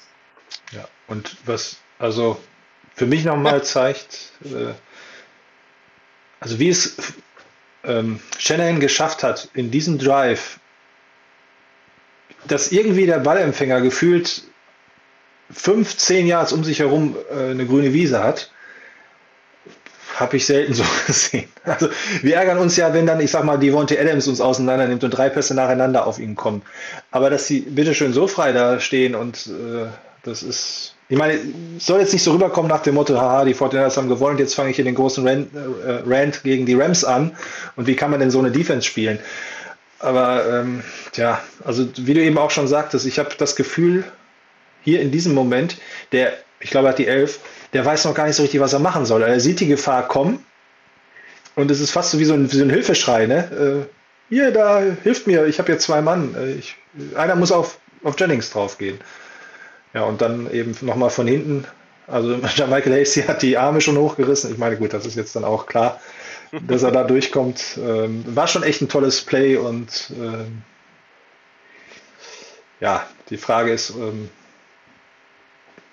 wem war es jetzt geschuldet? Also du hast schon recht mit den beiden Safeties, äh, die dann nicht mehr auf dem Platz waren. Das ist dann natürlich auch eine derbe Schwächung. Also ich glaube, wir, wir haben es also ja. Fuller war auf jeden Fall nicht da. Ich dachte, der Rap wäre auch schon runter, aber der war ja dann doch noch da. Aber Fuller war auf jeden Fall nicht da ja. und das ist schon, also der hätte die Mitte wahrscheinlich ein bisschen anders zugemacht. Ähm, aber die haben sich tatsächlich zu sehr auf alle fokussiert, aber nicht auf Jennings. Und also wie gesagt, wir, wir bei dem Spielzug davor, da ich dachte, hä? Dann habe ich das noch ein paar Mal angeguckt und, und also wenn ich jetzt, ich, Shanahan bin ich ja nicht, aber ich kann mir vorstellen, so ein Mastermind, der sieht dann einfach, ach guck mal, die, die beachten den Jennings nicht, dann mache ich das gleiche so ähnlich nochmal und dann lasse ich den mal abbiegen. Mal sehen, äh, was dort passiert. Und lasse noch Samuel so als äh, Bedrohung von hinten und dann gucke ich mal, was da passiert. Und dann hatte der den super freies Team. Also da kann man nur einen Hut ziehen. Das ist, äh, also das ist gefühlt, also jetzt nicht von der Route her, aber irgendwie auch so ein bisschen typisch 49ers. So 10 bis 15 Yards vor der gegnerischen Endzone. Da wird nicht tief in die Endzone reingeworfen, sondern wird halt versucht, dieser Raum zwischen 5 oder 10 Yards oder hier waren es mal 4 Yards vor der Endzone, den quasi frei zu bekommen. Ne? Also wir haben das schon häufig ja die, ähm, einmal in einer Saison, glaube ich, zwei, in zwei Spielen gegen die Cardinals hintereinander ähm, Pässe auf Jeff Wilson gesehen, der halt als Running Back so dieses, ich komme gar nicht drauf, wie die Route heißt, also einmal ne, links raus und dann rechts in die Mitte rein. Ähm, Kajuschik gegen gegen die, ähm, gegen die Packers, wo wir alle hinterher gesagt haben, ach scheiße, wieso waren da noch 38 Sekunden oder wie viele es waren auf der Uhr. Ähm, also da, und jetzt war es ähnlich von, von der Spielzeit. Ähm, das äh, ist, glaube ich, eher die DNA von, von Shanahan und vielleicht eben auch dem geschuldet, was wir auch schon häufig genug thematisiert haben, dass Garoppolo eher auch der starke Passer über die Mitte ist und nicht eben der, der nach außen diese, äh, die Pässe wirft. Und ja, mal gucken. Ich könnte mir fast vorstellen, wenn die Cowboys jetzt genauso reden wie wir und sagen, wir machen jetzt dann die, die Mitte dicht, äh, dann gibt es wieder ein anderes Play. Wie gesagt, der stärkste, Form, der stärkste Wurf von Garoppolo kam ja jetzt auf Sammy und der war ein Außen. Also genau. er kann auch über Außen, wenn ihm sich die Chance bietet, also auch das ist möglich. Ja. ja. Also ich denke, dass die, die, große Erkenntnis dieses Spiels, ich denke mal auch für alle künftigen Gegner in der, im Playoffs ist, ähm, dass ich im Prinzip alle Receiver der 49ers mit der gleichen Aufmerksamkeit bedenken muss. Ich kann da keinen außen vor lassen. Und das ist, ich denke mal, für uns mittlerweile jetzt so einen großen, großen Vorteil äh, bekommen, dass sich jetzt dieses Level so anhand, dass die sich jetzt so, ein Kittelausfall jetzt mittlerweile, also Ausfall in Spiel, als Target, ja, jetzt mhm. Gottes Willen, ja, wie gesagt, Kittel hätte 100% PFF kriegen müssen für sein Blocking. Ähm, äh, dass sich das in, in eigentlich kaum noch bemerkbar macht. Ja? Also dass wir das überspielen können. Und das ist schon was anderes als vor ein paar, äh, zu Beginn der Saison. Ja. ja. Und äh, wo du gerade das Stichwort Blocking gibst, vielleicht auch nochmal äh, mein Gefühl ganz allgemein, was die 49ers betrifft. Beide Linien äh, haben sich auch im Laufe der Saison unwahrscheinlich gesteigert. Also eben ähm, dass man mit vier Rushern jetzt nicht immer durchkommt, ist klar, aber wie häufig halt doch ganz schöner Druck äh, da von vier Defendern kreiert wird, beziehungsweise ähm, selbst ich muss zugeben, vermisse im Moment McLinchy nicht. Und äh, da ist schon ein bisschen was dran, was Martin jetzt so ein bisschen protagoniert. So, ja. Ähm, und wenn man sich Pro Football Focus anguckt, ich glaube, Compton spielt die Saison seines Lebens. Der ist ja nun auch nicht das erste Jahr dabei. Der spielt seit 2013 in der Liga, hat aber auf einmal einen Grade von 86. Also unwahrscheinlich. Ähm, und das zeigt eben auch, warum er spielt. Wir, oder ich glaube mit Chris, aber ich glaube auch mit dir, mussten wir ja mal philosophieren, wen würden wir denn auf Right Tackle bringen und wir wollten eigentlich lieber Jalen Moore bringen. Auch ja. da müssen wir wieder sagen, haben die Coaches die richtige Entscheidung getroffen. Das ist natürlich, also finde find ich auch schön, wenn man eigentlich hinterher als Fan sagen kann, naja, die Coaches wissen es halt doch besser als wir, als wenn wir andersrum hier jetzt säßen und sagen müssten, äh, warum ist das, das und das nicht passiert. Also, ja. Was wir zwar auch gerne machen, aber ja. die Coaches gewinnen. Ja, aber wenn die Coaches recht haben, dann gewinnen die 49ers. Ne? Genau. Ähm, das vielleicht ganz kurz, wollte ich dich darauf ansprechen. Du hast tatsächlich geschrieben, die Saison war erfolgreich. Du hast zwischendurch ja mal so ein bisschen gesagt, mit, ja. wenn wir nicht in die Super, nicht den Super Bowl gewinnen, war das eigentlich verkehrt, dann hätte auch Lenz die ganze Zeit starten können. Ähm, scheint sich da etwas gewandelt zu haben oder habe ich dich falsch zitiert? Ich meine, du hättest geschrieben, die Saison war jetzt schon ein Erfolg oder war das nur darauf bezogen, weil jetzt ja die Postseason kommt? Ja, also ich war ja schon zufrieden mit der äh, positiven Rekord. Also zufrieden in Anführungsstrichen, mhm. aber weil ich denke mal, das war einfach, wir brauchen jetzt einen positiven Ausgang der Saison, um dann auch sozusagen in der nächsten Saison mit Lance äh, und äh, auch noch ein paar anderen Rookies äh, zu starten. Ähm, und ich denke mal, das ist auch für Shanahan und Lynch wichtig. Ja. Ähm, dass wir sozusagen auch mit einer positiven äh, Rekord, also positiv aus dieser Saison rausgehen. Und jetzt ist natürlich ähm, Playoffs und da ist alles möglich. Also ich sag mal, wir sind da jetzt reingekommen, haben uns da selber nochmal äh, mit so einem Spiel, äh, wo wir uns ja erst in Schwierigkeiten gebracht haben, äh, wie eigentlich die ganze Saison ja schon. Ich hatte es ja auch in meinem Video geschrieben, mein Bauchgefühl war so ein bisschen, äh, wir sind knapp dran, so wie bei Spielen gegen äh, Green Bay und äh, Seahawks und, und, und, dann kriegen wir es aber nicht zu. Ja? Und, so war mein Bauchgefühl, könnte es auch mit dem Playoff sein, wir sind knapp dran, aber wir können dann nicht festhalten. So. Und da wurde ich ja Gott sei Dank ähm, eines Besseren belehrt. Und ich bin jetzt absolut äh, schon jetzt zufrieden mit dieser Saison. Und alles andere ist jetzt die Kür. Und wie nach diesem Spiel äh, müssen wir uns da vor niemandem verstecken. Ja. Damit kommen wir jetzt dann auch mal so langsam Gut, wir haben ein bisschen später angefangen heute. Ähm, kommen wir so langsam dann eben auch zu der Postseason bzw. zum Spiel gegen die Cowboys. Sehr viele eurer Fragen drehen sich darum und ich würde so sagen, wir fangen dann auch direkt mit den Fragen an. Ähm, du hast auch recht, du hast es auch mal einmal erwähnt in einer Sendung. Ähm, grundsätzlich kann man schon sagen, wenn man die Playoffs erreicht, war es eine erfolgreiche Saison. Also in der heutigen NFL, wenn man sich mal die ganze Saison anschaut, äh, was da alles passiert ist, also selbst die Buffalo Bills, die wie der zukünftige Super Bowl Champion aussahen und was sie dann die nächsten gefühlten drei, vier, fünf Wochen gespielt haben, jetzt sind sie wieder im Rollen. Äh, die Chiefs, äh, ja, super Rekord, immer noch das Team, vor dem ich am meisten Respekt habe. Aber meine Güte, die haben auch Spiele dabei gehabt und auch zum Schluss wieder, wo man sich auch fragt, wo ist da eigentlich diese hochgelobte Offense hin? Man muss erstmal in die Playoffs kommen, dann werden die Karten sozusagen neu gemischt und dann muss ich aber auch zugeben, ich hatte bis zum Spiel gegen die Eagles vor den Cowboys gar nicht so ganz den großen Respekt. Also gegen die Eagles, ich weiß gar nicht, wen die alles geschont haben, muss ich zugeben. Ob die Eagles auch mit der zweiten ja, Defense gespielt haben, gut. dann relativiert das vieles. Ähm, aber da habe ich dann eben auch, weil ich die Cowboys diese Saison gar nicht verfolgt habe, so ein bisschen dieses recht schwache Spiel gegen die Cardinals gesehen habe, dachte ich, naja, gut, die sollen mal in die Playoffs, einfache Division. Mittlerweile denke ich da ein bisschen anders drüber. Wir gehen mal direkt rein in eure Fragen. Äh, ja, Trevin Dix, äh, wie könnten wir da agieren, um zu verhindern, dass er einen Monstertag hat? Hast du eine Idee? Du hast ja vorhin schon angesprochen, eigentlich so veralbern, äh, wie wir Ramsey äh, veralbert haben. Also auf die falsche Fährte locken, ähm, mehrere Targets in seine Ecke schieben, sodass er ähm, auch wie Ramsey eigentlich äh, gar nicht verschreckt weiß, wo er jetzt zuerst eine Interception fangen muss.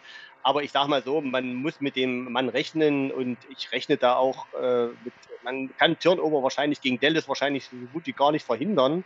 Ähm, wir haben ja aber jetzt gezeigt, dass wir auch mit äh, zwei Interception gewinnen können, was wir ja vorher nicht geschafft haben. Ähm, also von der Warte her, ähm, wie gesagt, man muss auf ihn aufpassen. Äh, wie gesagt, ich denke, Ramsey haben wir gut im Griff gehabt und äh, das ein oder andere Mal auf den falschen Fuß erwischt. Das gleiche könnte man sicherlich auch mit Dix haben, aber die ganzen Cornerbacks generell sind stark. Ähm, die lassen nicht so viel Pässe zu, äh, ja, haben nicht so eine hohe Completion Rate. Aber auch äh, Dix hat, glaube ich, schon vier oder drei Touchdowns abgegeben. Also äh, jeder ist da auch schlagbar, aber ähm, ich denke, Shanahan wird da schon ein bisschen auch ähm, so schemen, dass Dix manchmal eben nicht weiß, wo, wo kommt jetzt der Ball hin.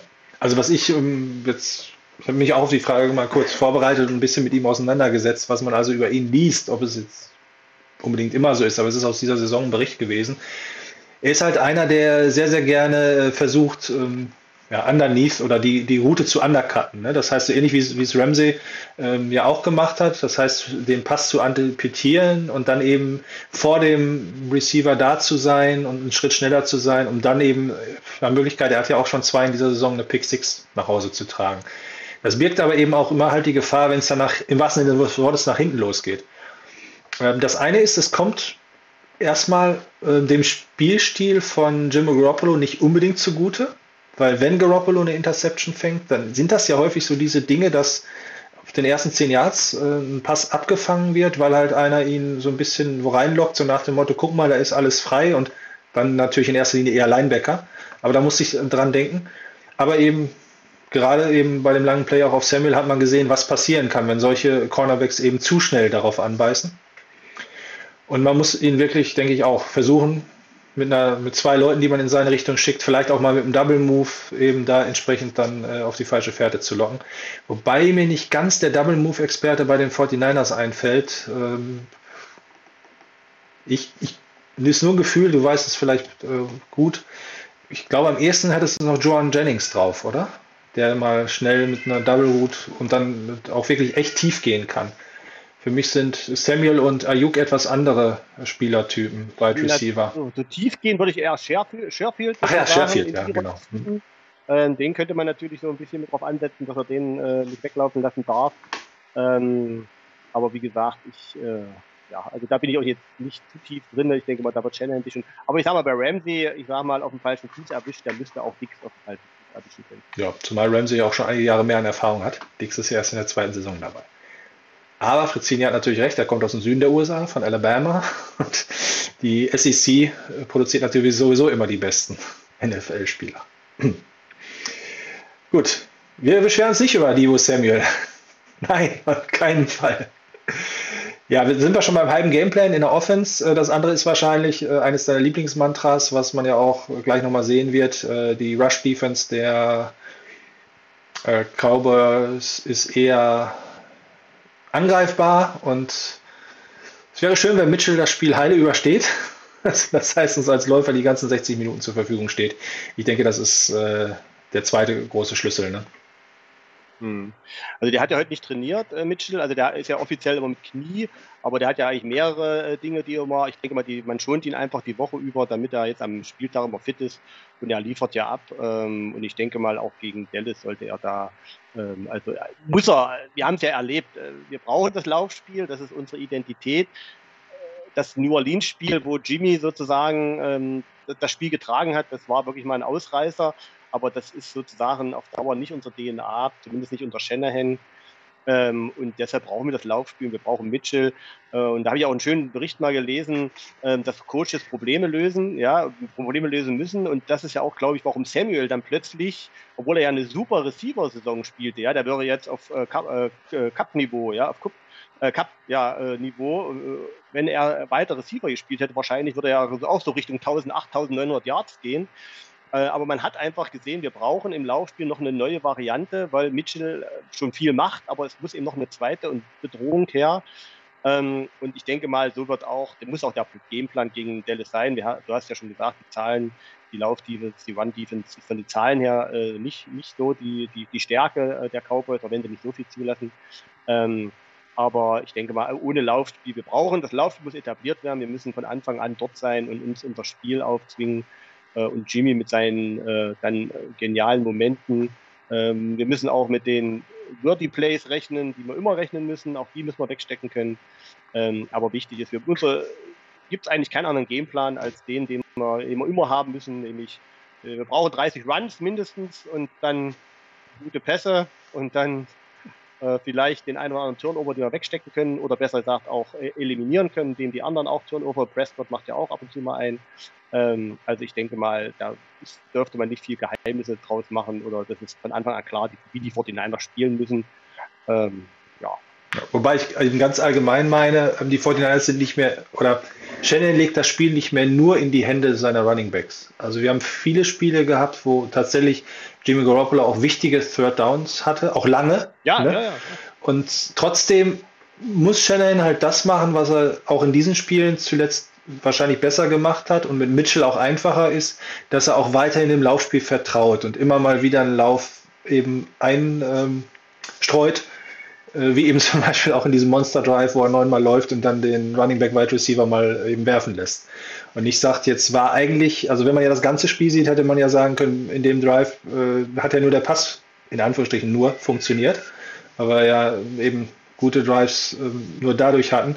Aber ähm, es ist wichtig, da die Balance zu wahren. Und äh, das wird es auch wieder sein. Ich habe mal diese Seite kurz hervorgeholt, also von Football Outsiders. Ich hoffe, du kannst es einigermaßen sehen. Von den, rein, ja, so halb, ja. rein von den Zahlen her ist natürlich Dallas schon auch ein recht überragendes Team. Und daher wird es wahrscheinlich wirklich nicht so einfach, wie ich es ursprünglich mal gedacht hätte, weil ich sie für überschätzt gehalten hätte.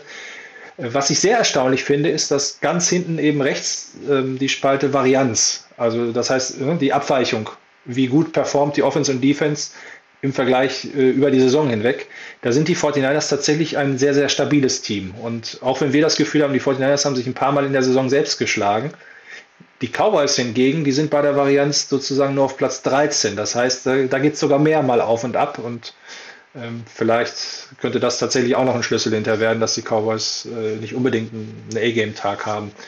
Warten wir es mal ab. Sie haben auf jeden Fall demnach äh, eine noch stärkere Defense, nämlich auf Platz 2 der Liga als Offense. Also das ähm, muss nicht unbedingt ein 41 zu 38 werden.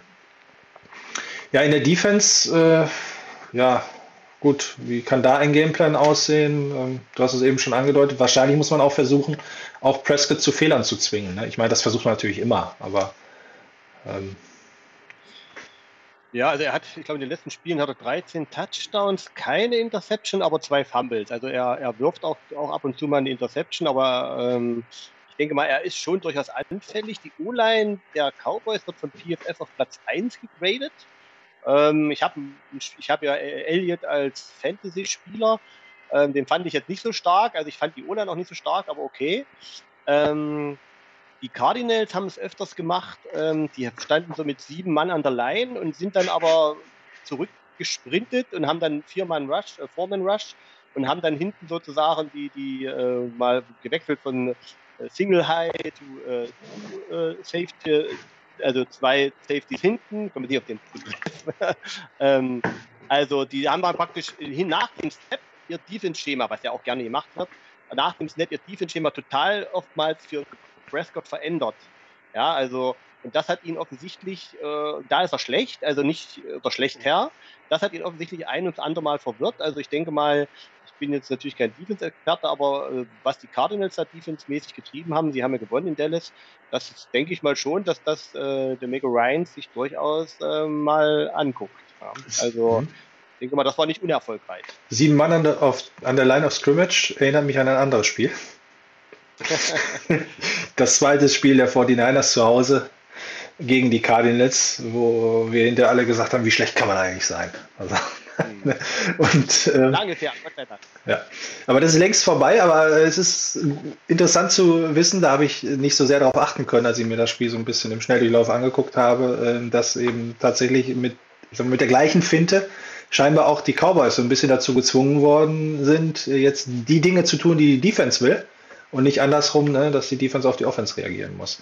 Ähm, ich bin auch ein bisschen überrascht. Also wenn ich jetzt mal die Cowboys gesehen habe, ähm, hoffentlich bleibt es so. Elliott scheint äh, diese Saison zumindest jetzt nicht so der äh, ja, alles überfliegende Running Back zu sein, ähm, wie er es zu Beginn seiner Karriere eben war.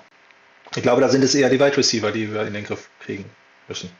Naja, ähm, ähm, Pollard ist da eigentlich der explosivere Back, obwohl, äh, ich meine, wir jammern da auf hohem Niveau. Die Cowboys, sage ich jetzt mal, also immer noch eine 1000 äh, von Elliott.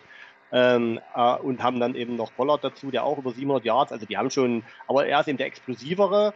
Ähm, also von der war der, obwohl Elliott, glaube ich, mehr First Downs, also die wichtigen Plays gemacht hat auch. Ähm, also man darf den nicht unterschätzen, also auf keinen Fall. Ähm, aber Elliott ist natürlich jetzt, ich glaube, man von den Cowboys, auch von dem Vertrag, den er hat, denke schon, dass sie sich da ein bisschen mehr erhofft haben. Also Fantasy-mäßig hat er mich nicht besonders äh, weit gebracht. Ähm, also, aber ich denke mal, das ist natürlich eine Bedrohung, äh, absolut, die da sind. Äh, die sind ja auch als Passcatcher, also Elliot vor allen Dingen auch als Sänger, ähm, hat er eine Qualität.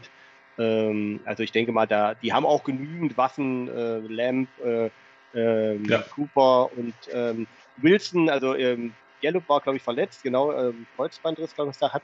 Aber dafür ist Wilson da, äh, Cedric Wilson, und den darf man auf keinen Fall unterschätzen. Der hat schon sechs Touchdowns äh, gefangen, obwohl er nun nicht immer so oft spielt und nicht Receiver Nummer, also Receiver Nummer vier ist.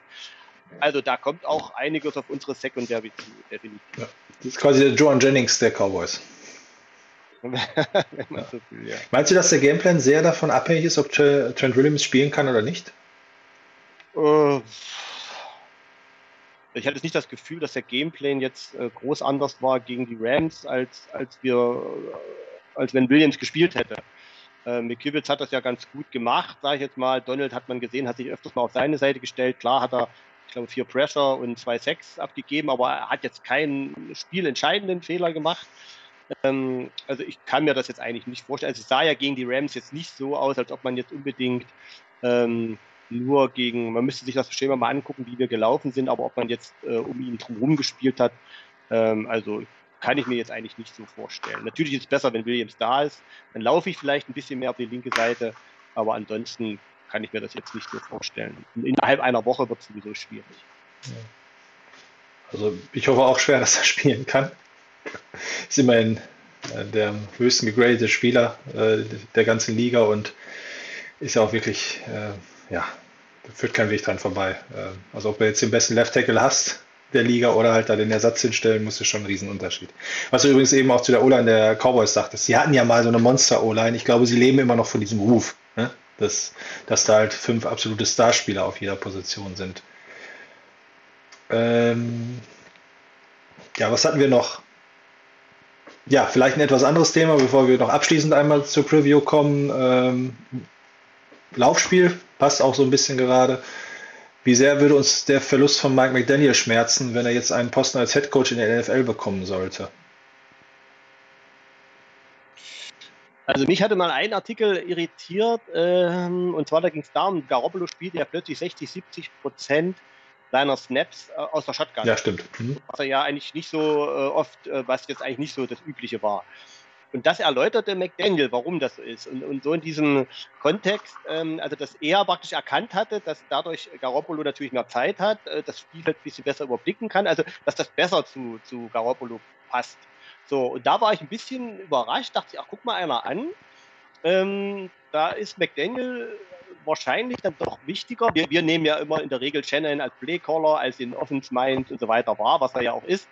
Ähm, aber McDaniel spielt offensichtlich eine größere Rolle, als man von außen sieht. Ja? Ähm, er ist dann schon mehr Offense-Koordinator, als wir das manchmal denken von außen. Also ich könnte mir schon vorstellen, äh, wäre jetzt auch blöd, wenn jetzt sozusagen, der ist ja gerade mal ein Jahr da, äh, schon wieder, erstmal grundsätzlich, ja, nur ein Jahr da, dann wieder weg, wieder was Neues.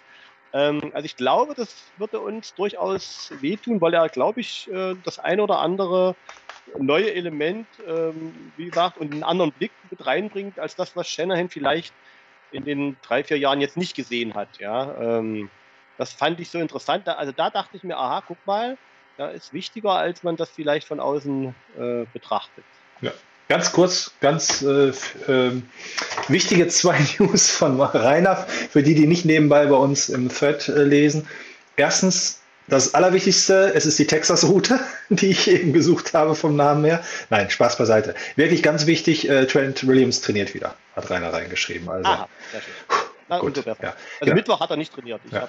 Also ich muss zugeben, ich war erst überrascht von der Aussage, weil McDaniel ja immer so ein bisschen so nach dem Motto, ja, das ist, also für mich jetzt gefühlt, das ist der Schößling von, von Shanahan, den hat er mal immer mitgenommen, wie so eine Art Maskottchen und Shanahans Offensive-Koordinatoren sind ja eh nur äh, ne, irgendwas auf dem Papier. Aber ja, wenn er es erkannt hat, äh, und das war ja auch richtig, ähm, hat er äh, ja, ähm, also ich hätte ihn gar nicht auf dem Schirm gehabt. Ich hätte tatsächlich wirklich Angst, dass die Miko Ryans schon abgeworben wird nach der Entwicklung, die die Defense gemacht hat, also wir waren ja schon nach drei, vier Spielen, mit wir meine ich jetzt manche auf dem Forum, schon wieder so weit, Ryans in die Wüste zu schicken. Und das, was Zahler, wo wir ihm zwei Jahre gegeben haben, aber dann auch noch zwei Jahre gebraucht hat, bis die Defense richtig lief, das scheint jetzt ja alles innerhalb von einer Saison äh, von den Miko Ryans äh, sehr, sehr gut zu funktionieren. Und auch was man über ihn als Persönlichkeit liest, also ich denke, der wird auch in der ganzen Liga schon seinen Namen haben. Ähm, ja, äh, Da könnte viel dran sein, was du gesagt hast, sage ich mal so. Also ich hatte mich noch gar nicht so sehr mit seiner Rolle auseinandergesetzt. Es ist aber tatsächlich so, dass jetzt äh, ich auch nicht sagen würde, die 49ers sind unbedingt schlechter geworden in der Offense als in den letzten Jahren. Also daher ähm, scheint er auch seinen Beitrag eben zu leisten. Was es, es hieß ja auch immer schon so, ne, dass er der Run-Game-Spezialist ist und ich habe vorhin ja selbst das tolle Design bei dem ersten ähm, Touchdown von, von Samuel mitgelobt. Ähm, es würde mich aber sehr wundern, wenn Shannon auch nicht da schon irgendwas in der Hinterhand hat, weil ich glaube, das finde ich auch richtig. Shanahan baut darauf, dass seine Leute einen guten Job machen und wenn die dann weggehen, dann haben sie es auch verdient. Also wenn man mal hört, wer die lobt, ne, wenn er darauf angesprochen wird, habe ich gedacht, ich würde ja jetzt ja den halben Stuff da wegholen. Also äh, das, äh, ne, also nachdem wie er über die Mickey Ryans gesprochen hat, würde ich mich nicht mehr fragen, ob der NFL-Coach, Head Coach ready ist als Owner einer anderen Mannschaft. Ähm, und ich glaube nicht, dass er den wegloben will. ähm, also wie gesagt, ähm, dann hat er bestimmt aber auch so eine kleine Liste und wüsste, wen er da als nächsten reinsetzen würde und wen er dann bringt. Und äh, vielleicht gerade nur so ein Gedanke, äh, Wes Welker, glaube ich, äh, macht auch eine sehr, sehr interessante Entwicklung durch bei den 49ers. Vielleicht würde der dann irgendwann auch mal eine größere Rolle spielen. Aber er könnte vor allem im Run-Game fehlen, weil er das seit Jahren mit Shannon zusammen oder sogar hauptverantwortlich kreiert. Ähm, und dann hatten wir noch eine Frage. Ach so, zu den Schwankungen vielleicht. Ähm, hast du eine Erklärung, wie die Schwankungen zwischen den Halbzeiten zustande kommen? Ich möchte es mir mal recht einfach machen, nicht, dass du immer als erstes antworten musst. Ich glaube, das hat sehr viel mit der Execution zu tun, der, der Spieler. Also jetzt äh, nicht nur das falsche Play oder über in erster Linie eben nicht das falsche Place oder so rausgeholt werden, äh, und der zweite Aspekt ist der, du hast es auch schon angesprochen und wir hatten es häufiger thematisiert und Shannon thematisiert es selbst und man hört es auch dann immer wieder in den Kommentatoren. Die 49ers haben eine Offense, die ins Rollen kommen muss. Wo es auch mal schnell ein Three and Out geben kann. Und wenn das natürlich zwei, dreimal hintereinander passiert, dann ist ja, dieses Rollen erstmal wieder weg. Aber ich kenne auch kaum ein anderes Team, was 60 Minuten rauf und runter, also ne, nur Nord-Süd spielt und wo auch äh, nicht auch mal zwei, drei Drives schlecht dazwischen sind. Aber es wirkt tatsächlich wirklich, da hat Spike recht, schon so ein bisschen, ähm, ja, ähm, kannst ja fast hoffen, dass sie schlecht anfangen, weil sie dann stark aufhören und nicht so wie in Tennessee andersrum. Ja, das ist auf jeden Fall die bessere Variante. Also ich habe auch ein paar Plays gesehen wieder in der Coverage. Also auf Warner gefällt mir ja in dieser Saison nicht so. In, äh, auch, auch gegen die Rams war das so. Dann, äh, wir hatten ja auch hier schon mal ein paar Plays, gerade in der Mitte, ja, wo sie immer nicht so richtig wissen, wer geht jetzt mit. Gerade wenn sie so Zonen-Defense spielen.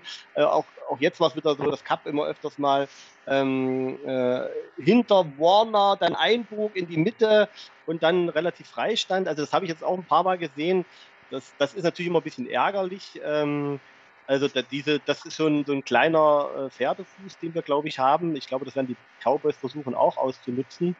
Ähm, und ansonsten, wie du schon sagst, äh, die, die 49 Also hat der Kittel so schön auf den Punkt gebracht. Wir haben eben Spiele gesehen, wo gute Spieler gut gespielt haben. Wir sehen Spiele, wo gute Spieler schlecht gespielt haben. Aber irgendwie am Ende muss es immer alle zusammen wuppen und äh, wir müssen uns sozusagen dann auch selber immer rausreißen.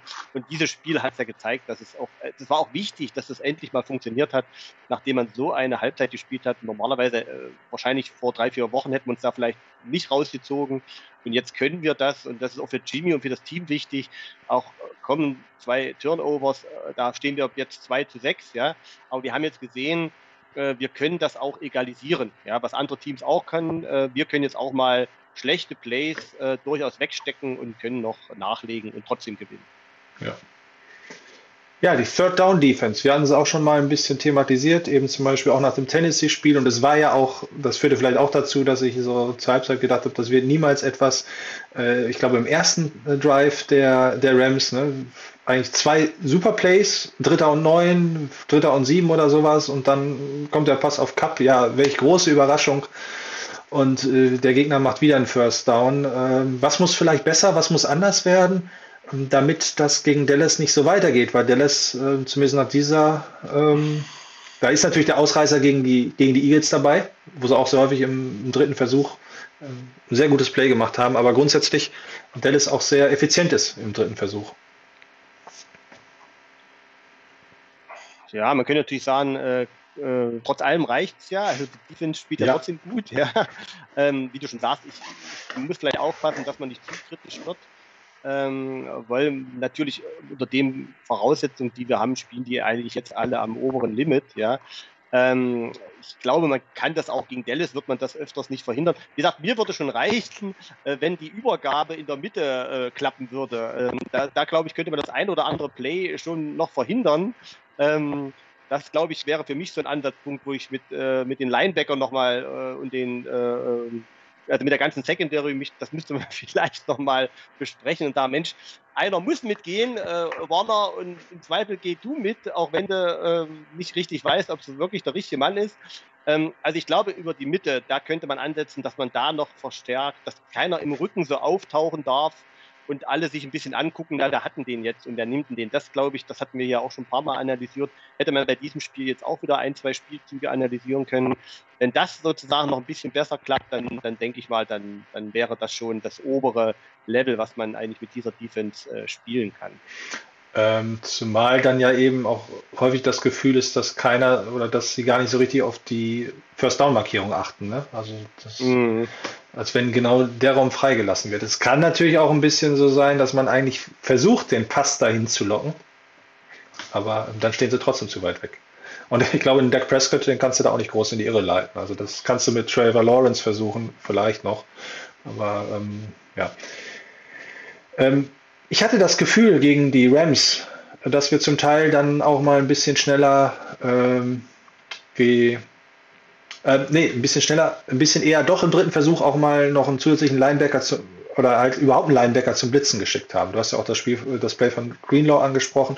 Ich meine, auch Warner wäre einmal durchgeschossen. Das war vielleicht schon in Nuancen eine kleine Änderung gegenüber den letzten Spielen, wo ich das absolut komplett vermisst habe wo ich gedacht habe, wie kann man bei Dritter und 13 zum Beispiel eben dann nur vier, vier ja, die, die Defense-Line schicken und der Rest, während andere ja fast schon All-Out-Blitz spielen. Jetzt weiß ich allerdings auch wieder nicht, äh, wie gefährlich da der Prescott gerade ist. Ähm, also vielleicht das eben ein bisschen mehr einstreuen, dass dann doch nochmal ein Linebacker zusätzlich mit zur Hilfe kommt und eben durch ein Gap durchschießen soll. Ähm, könnte eventuell ja schon ähm, ein Schritt nach vorne sein. Gut, dann kommen wir aus unserer Sicht zur Vorschau. Wenn wir jetzt irgendetwas noch nicht geschafft haben, ich muss ein bisschen auf die Uhr gucken, die anderthalb Stunden sind schon rum. Ja, ja. Wir sind ja schon fast ja, dabei. Daher. Bei der Vorschau. Genau, wir sind eh schon mitten in der Vorschau, aber zeigen wir gerne, wie auch beim letzten Mal, die. Das sollte ich schließen, dann sehen wir das, glaube ich, ganz gut. Vielleicht gehe ich ganz kurz auf die Historie ein gegen die 49 äh, gegen die Cowboys. Die 80er Jahre waren golden, haben die 49ers zehn Jahre lang nicht verloren gegen die Cowboys. Nämlich zwischen dem 12.10. Ähm, 1980 und dem 11.11.1990 gab es nur Siege für die 49ers. Äh, das mit C markiert, das sind die äh, Championship Games. Eben die glorreichen, oder heißt die glorreichen, aber die, äh, ja, das glorreiche 1982, was sich wie gesagt jetzt 40 Jahre gejährt hat in dieser Woche. Aber eben auch die drei sagenumwobenen, wo der Sieger dann jeweils nachher den Super Bowl gewonnen hat. Ähm, ich bleibe dabei, für mich ist es auch ähm, diesmal durchaus ein Spiel, wo der Sieger in den Super Bowl einziehen könnte. Ja, was fällt dir grundsätzlich so auf? Ähm, Vielleicht noch mal ein bisschen zur Unterstützung, was wir vorhin auch schon mal gesagt haben. Naja, gut, klar ist, also das ist natürlich eine Punktemaschine, ja, also Dallas, man sieht 31,2 äh, Punkte im Schnitt pro Spiel, das ist natürlich eine Hausmarke, ja, das muss man als Defense erstmal aufhalten. Äh, die Nummer 1 auch in der NFL, ähm, Total Offense äh, Nummer 1 in der NFL. Ja, wir sind nicht so weit weg, ja, da muss man auch sagen, ja, aber das ist schon das ist natürlich schon eine, eine Monstermaschine, die da auf die jeweiligen Gegner zurollt. Ja, gerne auch mal ein 50-Bürger dabei. Also das ist schon, ja, Passing Offense sieht man Platz 2 der NFL. Im Rushing sind wir besser, ja, in der Rushing Offense. Das war jetzt auch nicht so überraschend, aber da ist der Abstand auch gering. Ähm, in der Defense auch so bei Punkten, die wir zulassen und äh, die Dallas zulassen, fast gleich. Ja, also da denke ich mal, ähm, da kann man sehr gespannt sein, wer hier wen limitiert. Ja, wahrscheinlich wird es darauf hinauslaufen. Die Defense, die es schafft, ähm, wenn, also wenn wir es schaffen, Dallas zu limitieren in ihrer Punkteausbeute, dann haben wir wahrscheinlich schon die halbe Miete. Ähm, Total Defense sieht man auch, da sind wir besser, dann kommen wir ja jetzt sozusagen, unsere Rushing Defense ist besser, unsere Passing Defense, zumindest rein von den Zahlen her, äh, da liegen wir vorne. Also wie gesagt, äh, wir sollten laufen können gegen Dallas, ja, obwohl sie nicht so ganz schlecht sind. Was ein bisschen mich verwundert hat, tatsächlich ähm, dass sie weniger äh, Rushing Touchdowns und weniger Passing Touchdowns gefangen haben als wir. Das hat mich bei den Zahlen tatsächlich ein bisschen gewundert. Ähm, und dann natürlich äh, bei Sex, da ich denke mal, unsere D-Line, äh, die muss Druck ausüben, wird es auch machen. Da stehen wir auch äh, mit sieben, sechs mehr da als obwohl sie natürlich Parson haben, sie haben Lawrence jetzt wieder, der jetzt immer mehr in Form kommt. Also wir müssen auch höllisch aufpassen. Ähm, Mika Parson, der ja teilweise als ähm, Defense Rookie of the Year oder Defense Player of the Year ähm, im Gespräch war, der war ja, glaube ich, als Linebacker geholt und spielt jetzt hier als äh, Outside-Linebacker eine super Saison. Ähm, und dann sind die natürlich Turnover-Maschinen, ja, also Interception 26, ja. da haben wir neun, ja, also Dix hat elf, und bei uns hat Ward zwei. Ja, also bei denen führt Dix mit elf Interception und bei uns führt Ward mit zwei Interception. Also das, da kommt es wirklich auch auf Garoppolo an. Ähm, die Gefahr, dass man hier äh, Turnovers provoziert, zumindest mit Inter oder einfängt Interception, die ist natürlich bei den Cowboys äh, mit am größten in der Liga. Denke mal, darauf könnte ich mir schon vorstellen, aber hatten wir besprochen, dass man da Dix ein bisschen äh, verkackeiern muss und den ein bisschen aus dem Spiel nehmen muss und mal gucken, wo die Pässe von Garoppolo hingehen. Dementsprechend auch die äh, Turnover Differential sieht man da, spricht ganz klar. Also ich denke mal, das ist denen ihre ganz große Stärke, wo wir aufpassen müssen. Ähm, wir werden nicht ohne Turnover rauskommen, das kann ich mir nicht vorstellen, aber ich glaube, die auch nicht. Und ich denke mal, da müssen wir zusehen, dass wir da mindestens genauso viel provozieren wie die bei uns. Und in, ansonsten müssen wir uns vor den Cowboys in keiner Art und Weise verstecken. Äh, die Fans werden da wieder in Scharen hinreisen. Ähm, und ich denke, das wird einfach ein super Spiel, auf das können wir uns alle einfach freuen. Ja. Mehr kann man fast dazu gar nicht sagen. Ja. Was mir bei genauerer Betrachtung der Zahlen oder bei meiner Interpretation der Zahlen, man kann ja jede Zahl so auslegen, wie man es will, das ist ja das Schöne auch bei Statistiken, ein bisschen Mut macht, ist auch, wenn man sich äh, die, die Differential bei den Yards anschaut. Also es ist natürlich erstmal Total Offense, die, über 400 Yards, Platz 1, uff, aber auch die Defense lässt 350 Yards zu. Das heißt, die Cowboys haben da trotz dieser Offense-Maschine nur in Anführungsstrichen plus 50 und die 49ers hätten sogar plus 65. Also, äh, und mit Verlaub, es scheint so, als wenn die 49ers in der stärkeren Division spielen. Das macht ja auch ein bisschen was aus. Also ich habe gerade noch mal kurz überlegt, mal äh, Dallas, weil ich es absolut nicht im Kopf habe, das gesamte Schedule mir mal anzuschauen, wann die überhaupt oder ob die gegen ähnliche äh, Kaliber wie wir gespielt haben. Also da ja wirklich, ich sag mal, mit der Flinte ins Korn und äh, gegesten weißen Fahnen dahin fahren, das brauchen wir auf gar keinen Fall. Ähm, ja, ich, also da drüben gibt es ja immer drei, vier Americas Games. Also man muss zugeben, New England gegen Buffalo ist höchst interessant. Aber das hier, ich glaube, äh, die Leute, die äh, Football-Nostalgiker sind und den Football lieben und so ähnlich wie wir in den 80er, 90er Jahren damit groß geworden sind, äh, ich glaube, der Rest Amerikas fiebert einfach diesem Spiel entgegen. Und das ist, ja, da kommt, kommen gute Sachen. Also auf beiden Seiten hochinteressante Spieler, auch zum Teil junge Spieler, Playmaker, ähm, tolle Feel-Good-Story von Doug Prescott dazu. In dem Stadion überhaupt, Americas Team und alles. Also, und trotzdem glaube ich, dass die 49ers eine gute Chance haben. Äh, ja, aber bitte nicht nochmal eine erste Halbzeit abschenken, weil möglicherweise die Cowboys auch dann tatsächlich äh, eben nicht bei dritten und eins äh, sie, äh, mit Empty Backfield dastehen und sich sacken lassen, sondern eben vielleicht was Besseres rausholen. Wobei ich jetzt fast sagen würde, wenn ich mal als erstes den Tipp sagen darf, ich bin mir sicher, dass wir den besseren Headcoach haben. Und deshalb werden die 49ers auch gewinnen. Aber es wird ein sehr, sehr ähm, heftiges Spiel und ich glaube, es wird auch eher ein High-Scoring-Game. Äh, sagen wir mal zwei, äh, ach Quatsch, 28 zu 27. Gut, ich würde denken, ich glaube, es geht ein bisschen, äh, also ein Score, äh, ein Score plus auf jeden Fall, gehe ich davon aus. Also ich glaube, es gibt dann schon einen, am Ende einen klaren Sieger. Ähm, ohne mich jetzt schon im Detail damit befasst zu haben. Ich bin immer vorsichtig, ich tippe ja eigentlich erst im Preview. Aber du hast die Coaching-Geschichte angesprochen. Also, also das glaube ich auf jeden Fall auch. Also äh, Shanahan also und McCarthy, da ist jetzt, ich sag mal, gut, er hat in Green Bay gute Arbeit geleistet, darf man auch nicht vergessen, ja. Ähm, es war einfach die Zeit vorbei für ihn dann ähm, und er hat auch ein paar Widrigkeiten in, in Dallas überstanden.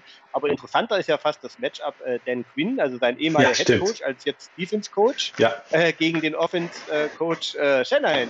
Und, und, er kennt ja Shanahan. Also das ist, denke ich mal, ein sehr interessantes Matchup. Also wenn, wenn einer, ich sage mal, die DNA von Shanahan kennt, dann ist es ja Dan Quinn ich glaube, ähm, das ist natürlich nochmal eine besondere Herausforderung. Äh, und das macht das Spiel natürlich auch nochmal noch mal ein bisschen interessanter. Äh, wie äh, reagiert denn Quinn auf die Offense äh, von Shanahan?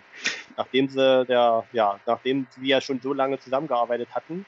Also das ist, denke ich mal, auch eine sehr spannende Story am Rand. Ich habe ja eben noch behauptet, dass eigentlich der Offense-Coach immer äh, eigentlich einen Step noch mehr hat, äh, über dem Defense-Coach ist.